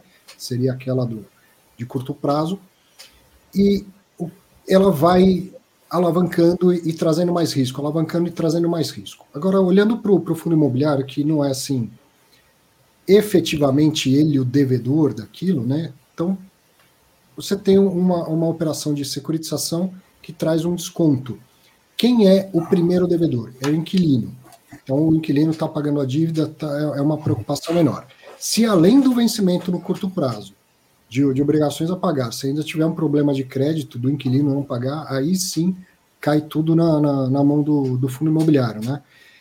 E qual é o pior cenário, então? Imagina eu tenho lá uma obrigação para pagar e eu não, não consigo é, honrar aquela obrigação. Isso vai levar a uma venda forçada de uma ou outra coisa, ou do ativo, por exemplo, do prédio, ou das cotas, das novas cotas do fundo imobiliário. A venda forçada é aquela que eu não escolho o preço, tá certo? Eu tenho que vender. Então, ou ele vai ter que deixar o prédio ser executado para honrar a dívida, e isso vem numa venda forçada abaixo do preço de mercado, ou ele vai emitir novas cotas no fundo ao preço que tiver. Se for numa fase ruim tiver que ser abaixo do valor patrimonial, vai ter que ser. E por que não, talvez a gente veja se acontecer e num cenário desse, porque poderia também estar num, num cenário de, das cotas em alta. Mas se acontece num cenário, então, com as cotas desvalorizadas e abaixo do patrimonial, o gestor explicando qual decisão ele tomou, quer dizer, entre deixar o prédio ser vendido por menos 30 do que valeria e fazer uma emissão por menos 20 do patrimonial, eu optei por menos 20 do que menos 30, certo? São decisões em, em situações de, de, de, problemas de gestão de risco, né? E, e de, você falou de percentual 10, 15%, 10, 15% é um percentual que até eu não me preocuparia, porque preocuparia porque tem né, percentuais mais relevantes, mas dívida ruim é aquela que te força a fazer alguma coisa, né? Até concordando com o Arthur. E nesse ponto, às vezes não é o percentual, pode ter uma dívida tão pequena quanto 5% que força um fundo a fazer uma coisa, ou pode ter uma dívida tão alta quanto 40% que não força. Depende da forma. Se a dívida está no CNPJ do fundo, sim, a dívida obriga uma emissão. Agora, se a dívida está numa sociedade de propósito específico, por exemplo, uma SPE, isso, ainda que impeça pedalar a dívida, né, pegar dinheiro de um lugar para pagar no outro, às vezes não força o fundo a nada, porque você consegue postergar a dívida dentro da SPE e não, em nenhum momento força o fundo a nada. Então é um ponto que tem que avaliar percentual e estrutura, não só percentual. Uhum. É, o meu, meu, comentário foi de pior cenário, né? De pior cenário, mas sempre dá para conversar, assim como um fundo de CRI ele de vez em quando tem que sentar e, e, e renegociar porque o devedor está apertado. O contrário é verdadeiro, o fundo pode renegociar, pedir mais prazo e tal. Meu comentário foi assim, em pior cenário. Uhum. Entendi. E, e, você acha possível também de fazer uma, alguma emissão restrita, é, mas já com é, direcionada ao, a algum player externo específico que, que tem interesse em, em, em investimento ali por um valor um valor bem abaixo do mercado, para os cotistas seria ruim, né? Mas, mas entraria aí um, um novo grande sócio comprando, é, é, injetando dinheiro, né? Num, uhum. Numa coisa barata, mas pagando, pagando a dívida. Sim. Se o regulamento não, não obrigar a, a conceder direito de preferência, então sim, isso é possível. Bem, tá, tá ótimo. Muito obrigado, pessoal. Nada, imagina. Valeu, um abraço, Felipe. Um abraço. Antes de eu trazer o Reinaldo, só rapidinho, Reinaldo, ó, o Alexandre mandou aqui por escrito uma dúvida conceitual. Professor, é correto utilizar os dividendos mensais para abater do custo de aquisição sem ser para fins de imposto de renda? Então, Alexandre, sem fins de imposto de renda, porque senão você vai pagar mais imposto do que deveria. Aí é, é importante que você, então, de uma maneira gerencial, considere os seus rendimentos para chegar no retorno total. Né? E isso está acontecendo com muita gente agora que os fundos imobiliários estão caindo. Ele olha lá na planilha dele, preço que ele pagou, preço que está, que, que tá, fala, nossa, estou perdendo 10%. Só que, dependendo do tempo que ele está carregando isso, ele já ganhou 12% em rendimentos. E aí no retorno total ele nem, não está nem, nem perdendo, né? É, então você poderia, de uma forma ou de outra, ou abater do seu custo, né, para chegar nisso, ou se quiser assim, ser mais, mais técnico, ao invés de abater, então pega o seu custo de aquisição, coloca, você desenha a TIR, né, desenha o fluxo de caixa, pega o custo de aquisição e desenha tudo que já entrou de rendimentos, e depois, se você vendesse por aquele preço, qual seria o retorno total? Sim, sim, até comentar, né, isso tem um nome, né, o custo amortizado, não confundir com amortização de tributação, nada disso. É custo amortizado. É quanto você pagou, menos tudo que você recebeu a qualquer título, né? Não confundir com yield on cost, né? Que é o custo original sem ajuste nenhum. E no custo amortizado, sim, é legal. Eu tenho custo amortizado negativo em alguns fundos. É, é legal você ver, né? Nossa, meu custo amortizado aqui está negativo. Cuidado só para não fazer a conta duas vezes, né? Não adianta fazer custo amortizado e somar os rendimentos, porque daí você está somando o é. rendimento duas vezes. Ou um ou outro, né? Ou um ou outro, exatamente. Bacana. Reinaldo, boa noite. Opa, boa noite, estão me escutando?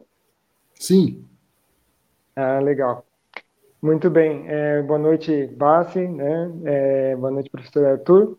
Eu tenho algumas dúvidas aqui que eu queria colocar diante de vocês, ah, para saber a opinião, né? A gente vive um momento aí conturbado, Então, eu queria ver, né, vocês que são aí mais experientes até que eu, então, é, para ver mesmo a opinião. Posso fazer todas as perguntas ou uma a uma? Manda, é, acho, acho melhor uma a uma, para a gente... Muito bem, vou começar com a leve, né? A gente está vendo aí os fundos imobiliários num patamar bem é, baixo, né, vamos dizer assim, comparado com algumas épocas que a gente teve há, há alguns meses e anos atrás, né? Eu entrei em fundos imobiliários numa época que eu achei que até relativamente boa, em 2016, 2017, então eu peguei basicamente o mercado de alta até agora, né, com alguns sustos aí que a gente teve, mas basicamente agora que o mercado tem caído mesmo, né. Nos fundos de fundos que estão sendo um dos é, FIIs né, mais penalizados aí, vocês acham, isso é uma pergunta meio estratégica, né, então é, vocês acham que eles deveriam talvez se penalizar um pouquinho mais e reter os 5% que eles têm direito e comprar outros fundos para se aproveitar talvez de uma alta futura? Certamente, o gestor adoraria fazer isso na maioria das situações, exceto com o mercado muito em alta, né? Mas eh, se ele pudesse reter mais do que os 5%, ele reteria. É, o, novamente, comparando com, com as finanças corporativas, se a gente pensasse numa empresa, o dinheiro mais barato é aquele que vem da sua própria operação. Ele não é de graça, mas ele é o dinheiro mais barato, certo? Então, se ao invés de fazer uma nova emissão de cotas, ele tiver dinheiro de lucros retidos, é, é a, a aplicação mais eficiente do recurso, né? Do, do ponto de vista do, do financiamento para fazer investimentos. Certo. Mesmo comentário, não, não, é. não daria para acrescentar muita coisa aqui. Ele pode reter 5%, tecnicamente ele pode reter mais, mas é via assembleia e não é o tipo de assembleia que eu acho que o gestor teria aprovação, então melhor nem tentar. E, cara, André, se eu fosse gestor de fundo imobiliário, eu não, não confiaria nessa, nessa segunda opção que você está falando. Eu sei que a CVM soltou uma circular, mas a Receita Federal não soltou essa circular. Entendeu? É, e aí, é se assim. o bicho pegar, a CVM vai falar, amigo, aí não é comigo, aí é com a Receita Federal. Né? Uhum. Ok. Uma outra pergunta.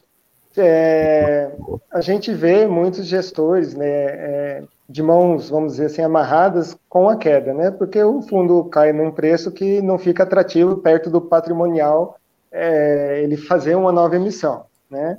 Mas a gente vê também outros é, é, comentários, né? Vamos dizer assim, do paradigma, né? E é muitas vezes nessa época que ele encontra, às vezes, negócios que são uhum. atrativos, né? E como conciliar essas duas coisas, né? Não, essa deixa eu responder primeiro. Não, não concilia. Quando a gente falava lá atrás, olha, cotista só investe na alta, cotista só tá dinheiro na alta, e o pessoal ficava bravo, agora nós temos a evidência, ó. Tá na baixa. Quem quer pôr dinheiro fica bravo, ou não põe dinheiro. Então, ó, olha que interessante. Não concilia. Essa é a resposta. Ou emite na baixa, o que deixa muita gente bravo, ou não emite. E se o cotista quer que, renda, assim, o cotista quer renda, se, se, o, se o gestor seja de FOF, de fundo de tijolo, exceto de CRI, né, se tiver operações, mas o de FOF e o de tijolo, se ele emite na baixa, ele está plantando ali para colher em algum futuro. Só que até esta colheita, ele não, ele vai uhum. impactar negativamente o rendimento dele. O cotista dificilmente topa esse, esse negócio, né? Pensando é, assim, é se, se os fundos começarem a ficar ainda maior, e essa retenção de 5% conseguisse um bolo relevante, ele teria alguma margem, algum valor que ele consegue alocar nesses períodos. Mas isso num FOF, porque num fundo de tijolo, por maior que ele seja, ele tem que ter um dinheiro lá para manutenção dos ativos, né? Então dificilmente ele conseguiria simplesmente alocar num novo imóvel. Complementar uma coisa que eu pensei agora, que a gente falou de alavancagem agora há pouco, e junta um assunto no outro. A alavancagem que eu concebo para fundo imobiliário, eu, eu, pensava muito em termos de multimercado. Multimercado pode pegar a carteira, pôr de garantia e puxar um pouco, não é muita coisa não, mas ele puxa um pouco de dinheiro do mercado, ele consegue um, um dividendo, colocando a carteira em risco. É a maneira de aumentar o patrimônio sem fazer emissão que não está disponível para fundo imobiliário. Sim. Uhum. ainda assim pode impactar é o... o rendimento, né, André? Sim, sim. E a, a, última pergunta, né? A gente às vezes fala muito dessa questão, né? De se é feita uma emissão abaixo, né? Do, do VP, a, a, os cotistas acabam perdendo valor, mesmo que se encontre uma, uma pechincha aí no, no, no, mercado, né? Como até o professor Arthur falou aí, um fundo que talvez esteja passando por um momento, né? Alavancou, agora não tem uma saída, é vender o imóvel às vezes num valor abaixo, né? Do que é, se esperava mas é, essa questão também tem um outro lado, né? Às vezes a, a, a cotistas, quando é, é, feita uma emissão acima do valor do, do VP, que também se beneficiam do aumento do VP, mas às vezes acabam não participando da emissão propriamente dita, né? Então tem também os dois, os dois lados, né? Exatamente. algumas considerações para para fazer aí. Se um fundo, vamos pegar aí o RBED, provavelmente vai vir uma, uma emissão abaixo do valor patrimonial. Ele já colocou no fato relevante que ele acredita que isso leve a 4 centavos a mais de, de rendimento. Eu não sei se isso é pós-emissão ou pré-emissão. Vamos imaginar que seja pós e que então uma emissão dobre o tamanho do, do 50% do, do fundo e que sobre 2 centavos a mais. Aumentou 2 centavos do rendimento, ainda que tenha emitido abaixo do, do, valor, do valor patrimonial, então acabou gerando um aumento de rendimento. Agora, em outra situação qualquer, ainda que o rendimento abaixe, você pega um fundo que tem lá cinco imóveis e passa a ter sete ou oito imóveis, seja lá o que for, com mais diversificação regional, com mais diversificação de inquilinos, diminuiu o risco intrínseco daquele fundo. Então, se diminuiu o risco, eu, eu, o investidor não deveria ficar insatisfeito de, ver alguma diminuição de retorno. Claro que não pode ser um negócio muito desequilibrado, tá? Mas para níveis de risco diferentes, níveis de retornos diferentes. Tá? Se da alocação da emissão houve efetivamente uma maior dilu diluição de risco, diminuição de risco de liquidez pelo aumento do número de cotistas e, e diminuição do, do risco de crédito tal do fundo, diminuir o risco, poderia haver uma diminuição de, de retorno, sem que isso fosse é, encarado como prejudicial. Só que aí a gente está falando da teoria de finanças. A prática é o cotista falar, pô, recebia 70, agora recebo 69, 68, tá? Mas conceitualmente falando, não deveria ser visto como é, um, um, prejuízo, já que você teve uma diminuição do, do seu investimento, é do risco do seu investimento. Muito bem. Gente, muito obrigado. E vocês possam continuar fazendo esse trabalho aí. Ah, e... faltou, faltou outra parte do seu comentário que eu acho super legal. Quando a emissão é, é acima do patrimonial. Então, muitas vezes Sim. a justificativa é, é emitir acima do patrimonial é melhor porque não prejudica o investidor que é diluído. Ou seja, uhum. é o uhum. investidor que não compra. Se emitir acima do patrimonial é bom para quem não compra, será mesmo que é bom para quem compra? Se emitir acima do VP é bom para quem não compra, então emitir abaixo do VP, desde que aumente o rendimento ou até empate o rendimento, é pelo mesmo critério. Se, é, se a gente avalia por quem não participa é. a, acima do VP, a gente tem que avaliar para quem não participa abaixo do VP também. Eu acho que mudar esse de critério. seria o ideal, né? No caso. Sim, sim. Será que um é, dia a gente vai conseguir evoluir assim no, no, no perfil de cotistas para isso? No perfil de cotistas, não, mas talvez no final do ano, com a reforma da ICB 1472, vamos, vamos tentar mudar um pouquinho essas regras aí. Ah, Gente, muito obrigado, hein? obrigado você, Reinaldo. Até a próxima. Tchau, tchau. Tchau, tchau. tchau. Qual que é essa mudança na 472 que você está vendo aí, André? 555, né? Vamos, vou dar ah, um passo para trás. IZVM 555. Hoje a 472 é subordinada indiretamente a 555 que veio depois. No uhum. final do ano, 472 é pega a massa, joga no lixo e vira um anexo. Né? Não, vai, não vai existir instrução de fundo imobiliário mais. Vai ser um anexozinho lá, um, aquele, uns, umas regrinhas específicas apensadas Entendi. na nova 555. Essa alteração. Entendi. Pergunta da Rosana. Rosana Catai, boa noite. Os fundos de pensão estão alocando recursos em fundos imobiliários. Vocês acham que eles estão corretos em fazer esse movimento, uma vez que a renda fixa está remunerando mais? Ah, Rosana, investimento é portfólio, tá? E eu, eu, quando eu falo isso em, em, aula, eu uso como exemplo justamente os investidores profissionais, os institucionais. Ele tem que ter portfólio. Não dá para ele alocar só em renda fixa, nem só em renda variável. Então, evidentemente que ele faz novos aportes em renda fixa, aproveitando a, remuneração, mas uh, ele tem até limites de alocação. Então, uma parte ele tem que investir em fundo imobiliário. Ah, é, ele tem que investir em outras classes de ativos. Além disso, teve uma, uma resolução do Banco Central, a 3661, há uns três anos atrás, que proibiu o fundo de pensão de fazer novos investimentos diretamente em imóveis. Eles só podem fazer isso ou via fundo imobiliário ou via CCI. Então, isso também explica o, o aumento da, da participação deles. Existe, é, já aqui meio que me contradizendo, mas existem alguns fundos de pensão com 95, 96, 98% alocados em, em NTNBs.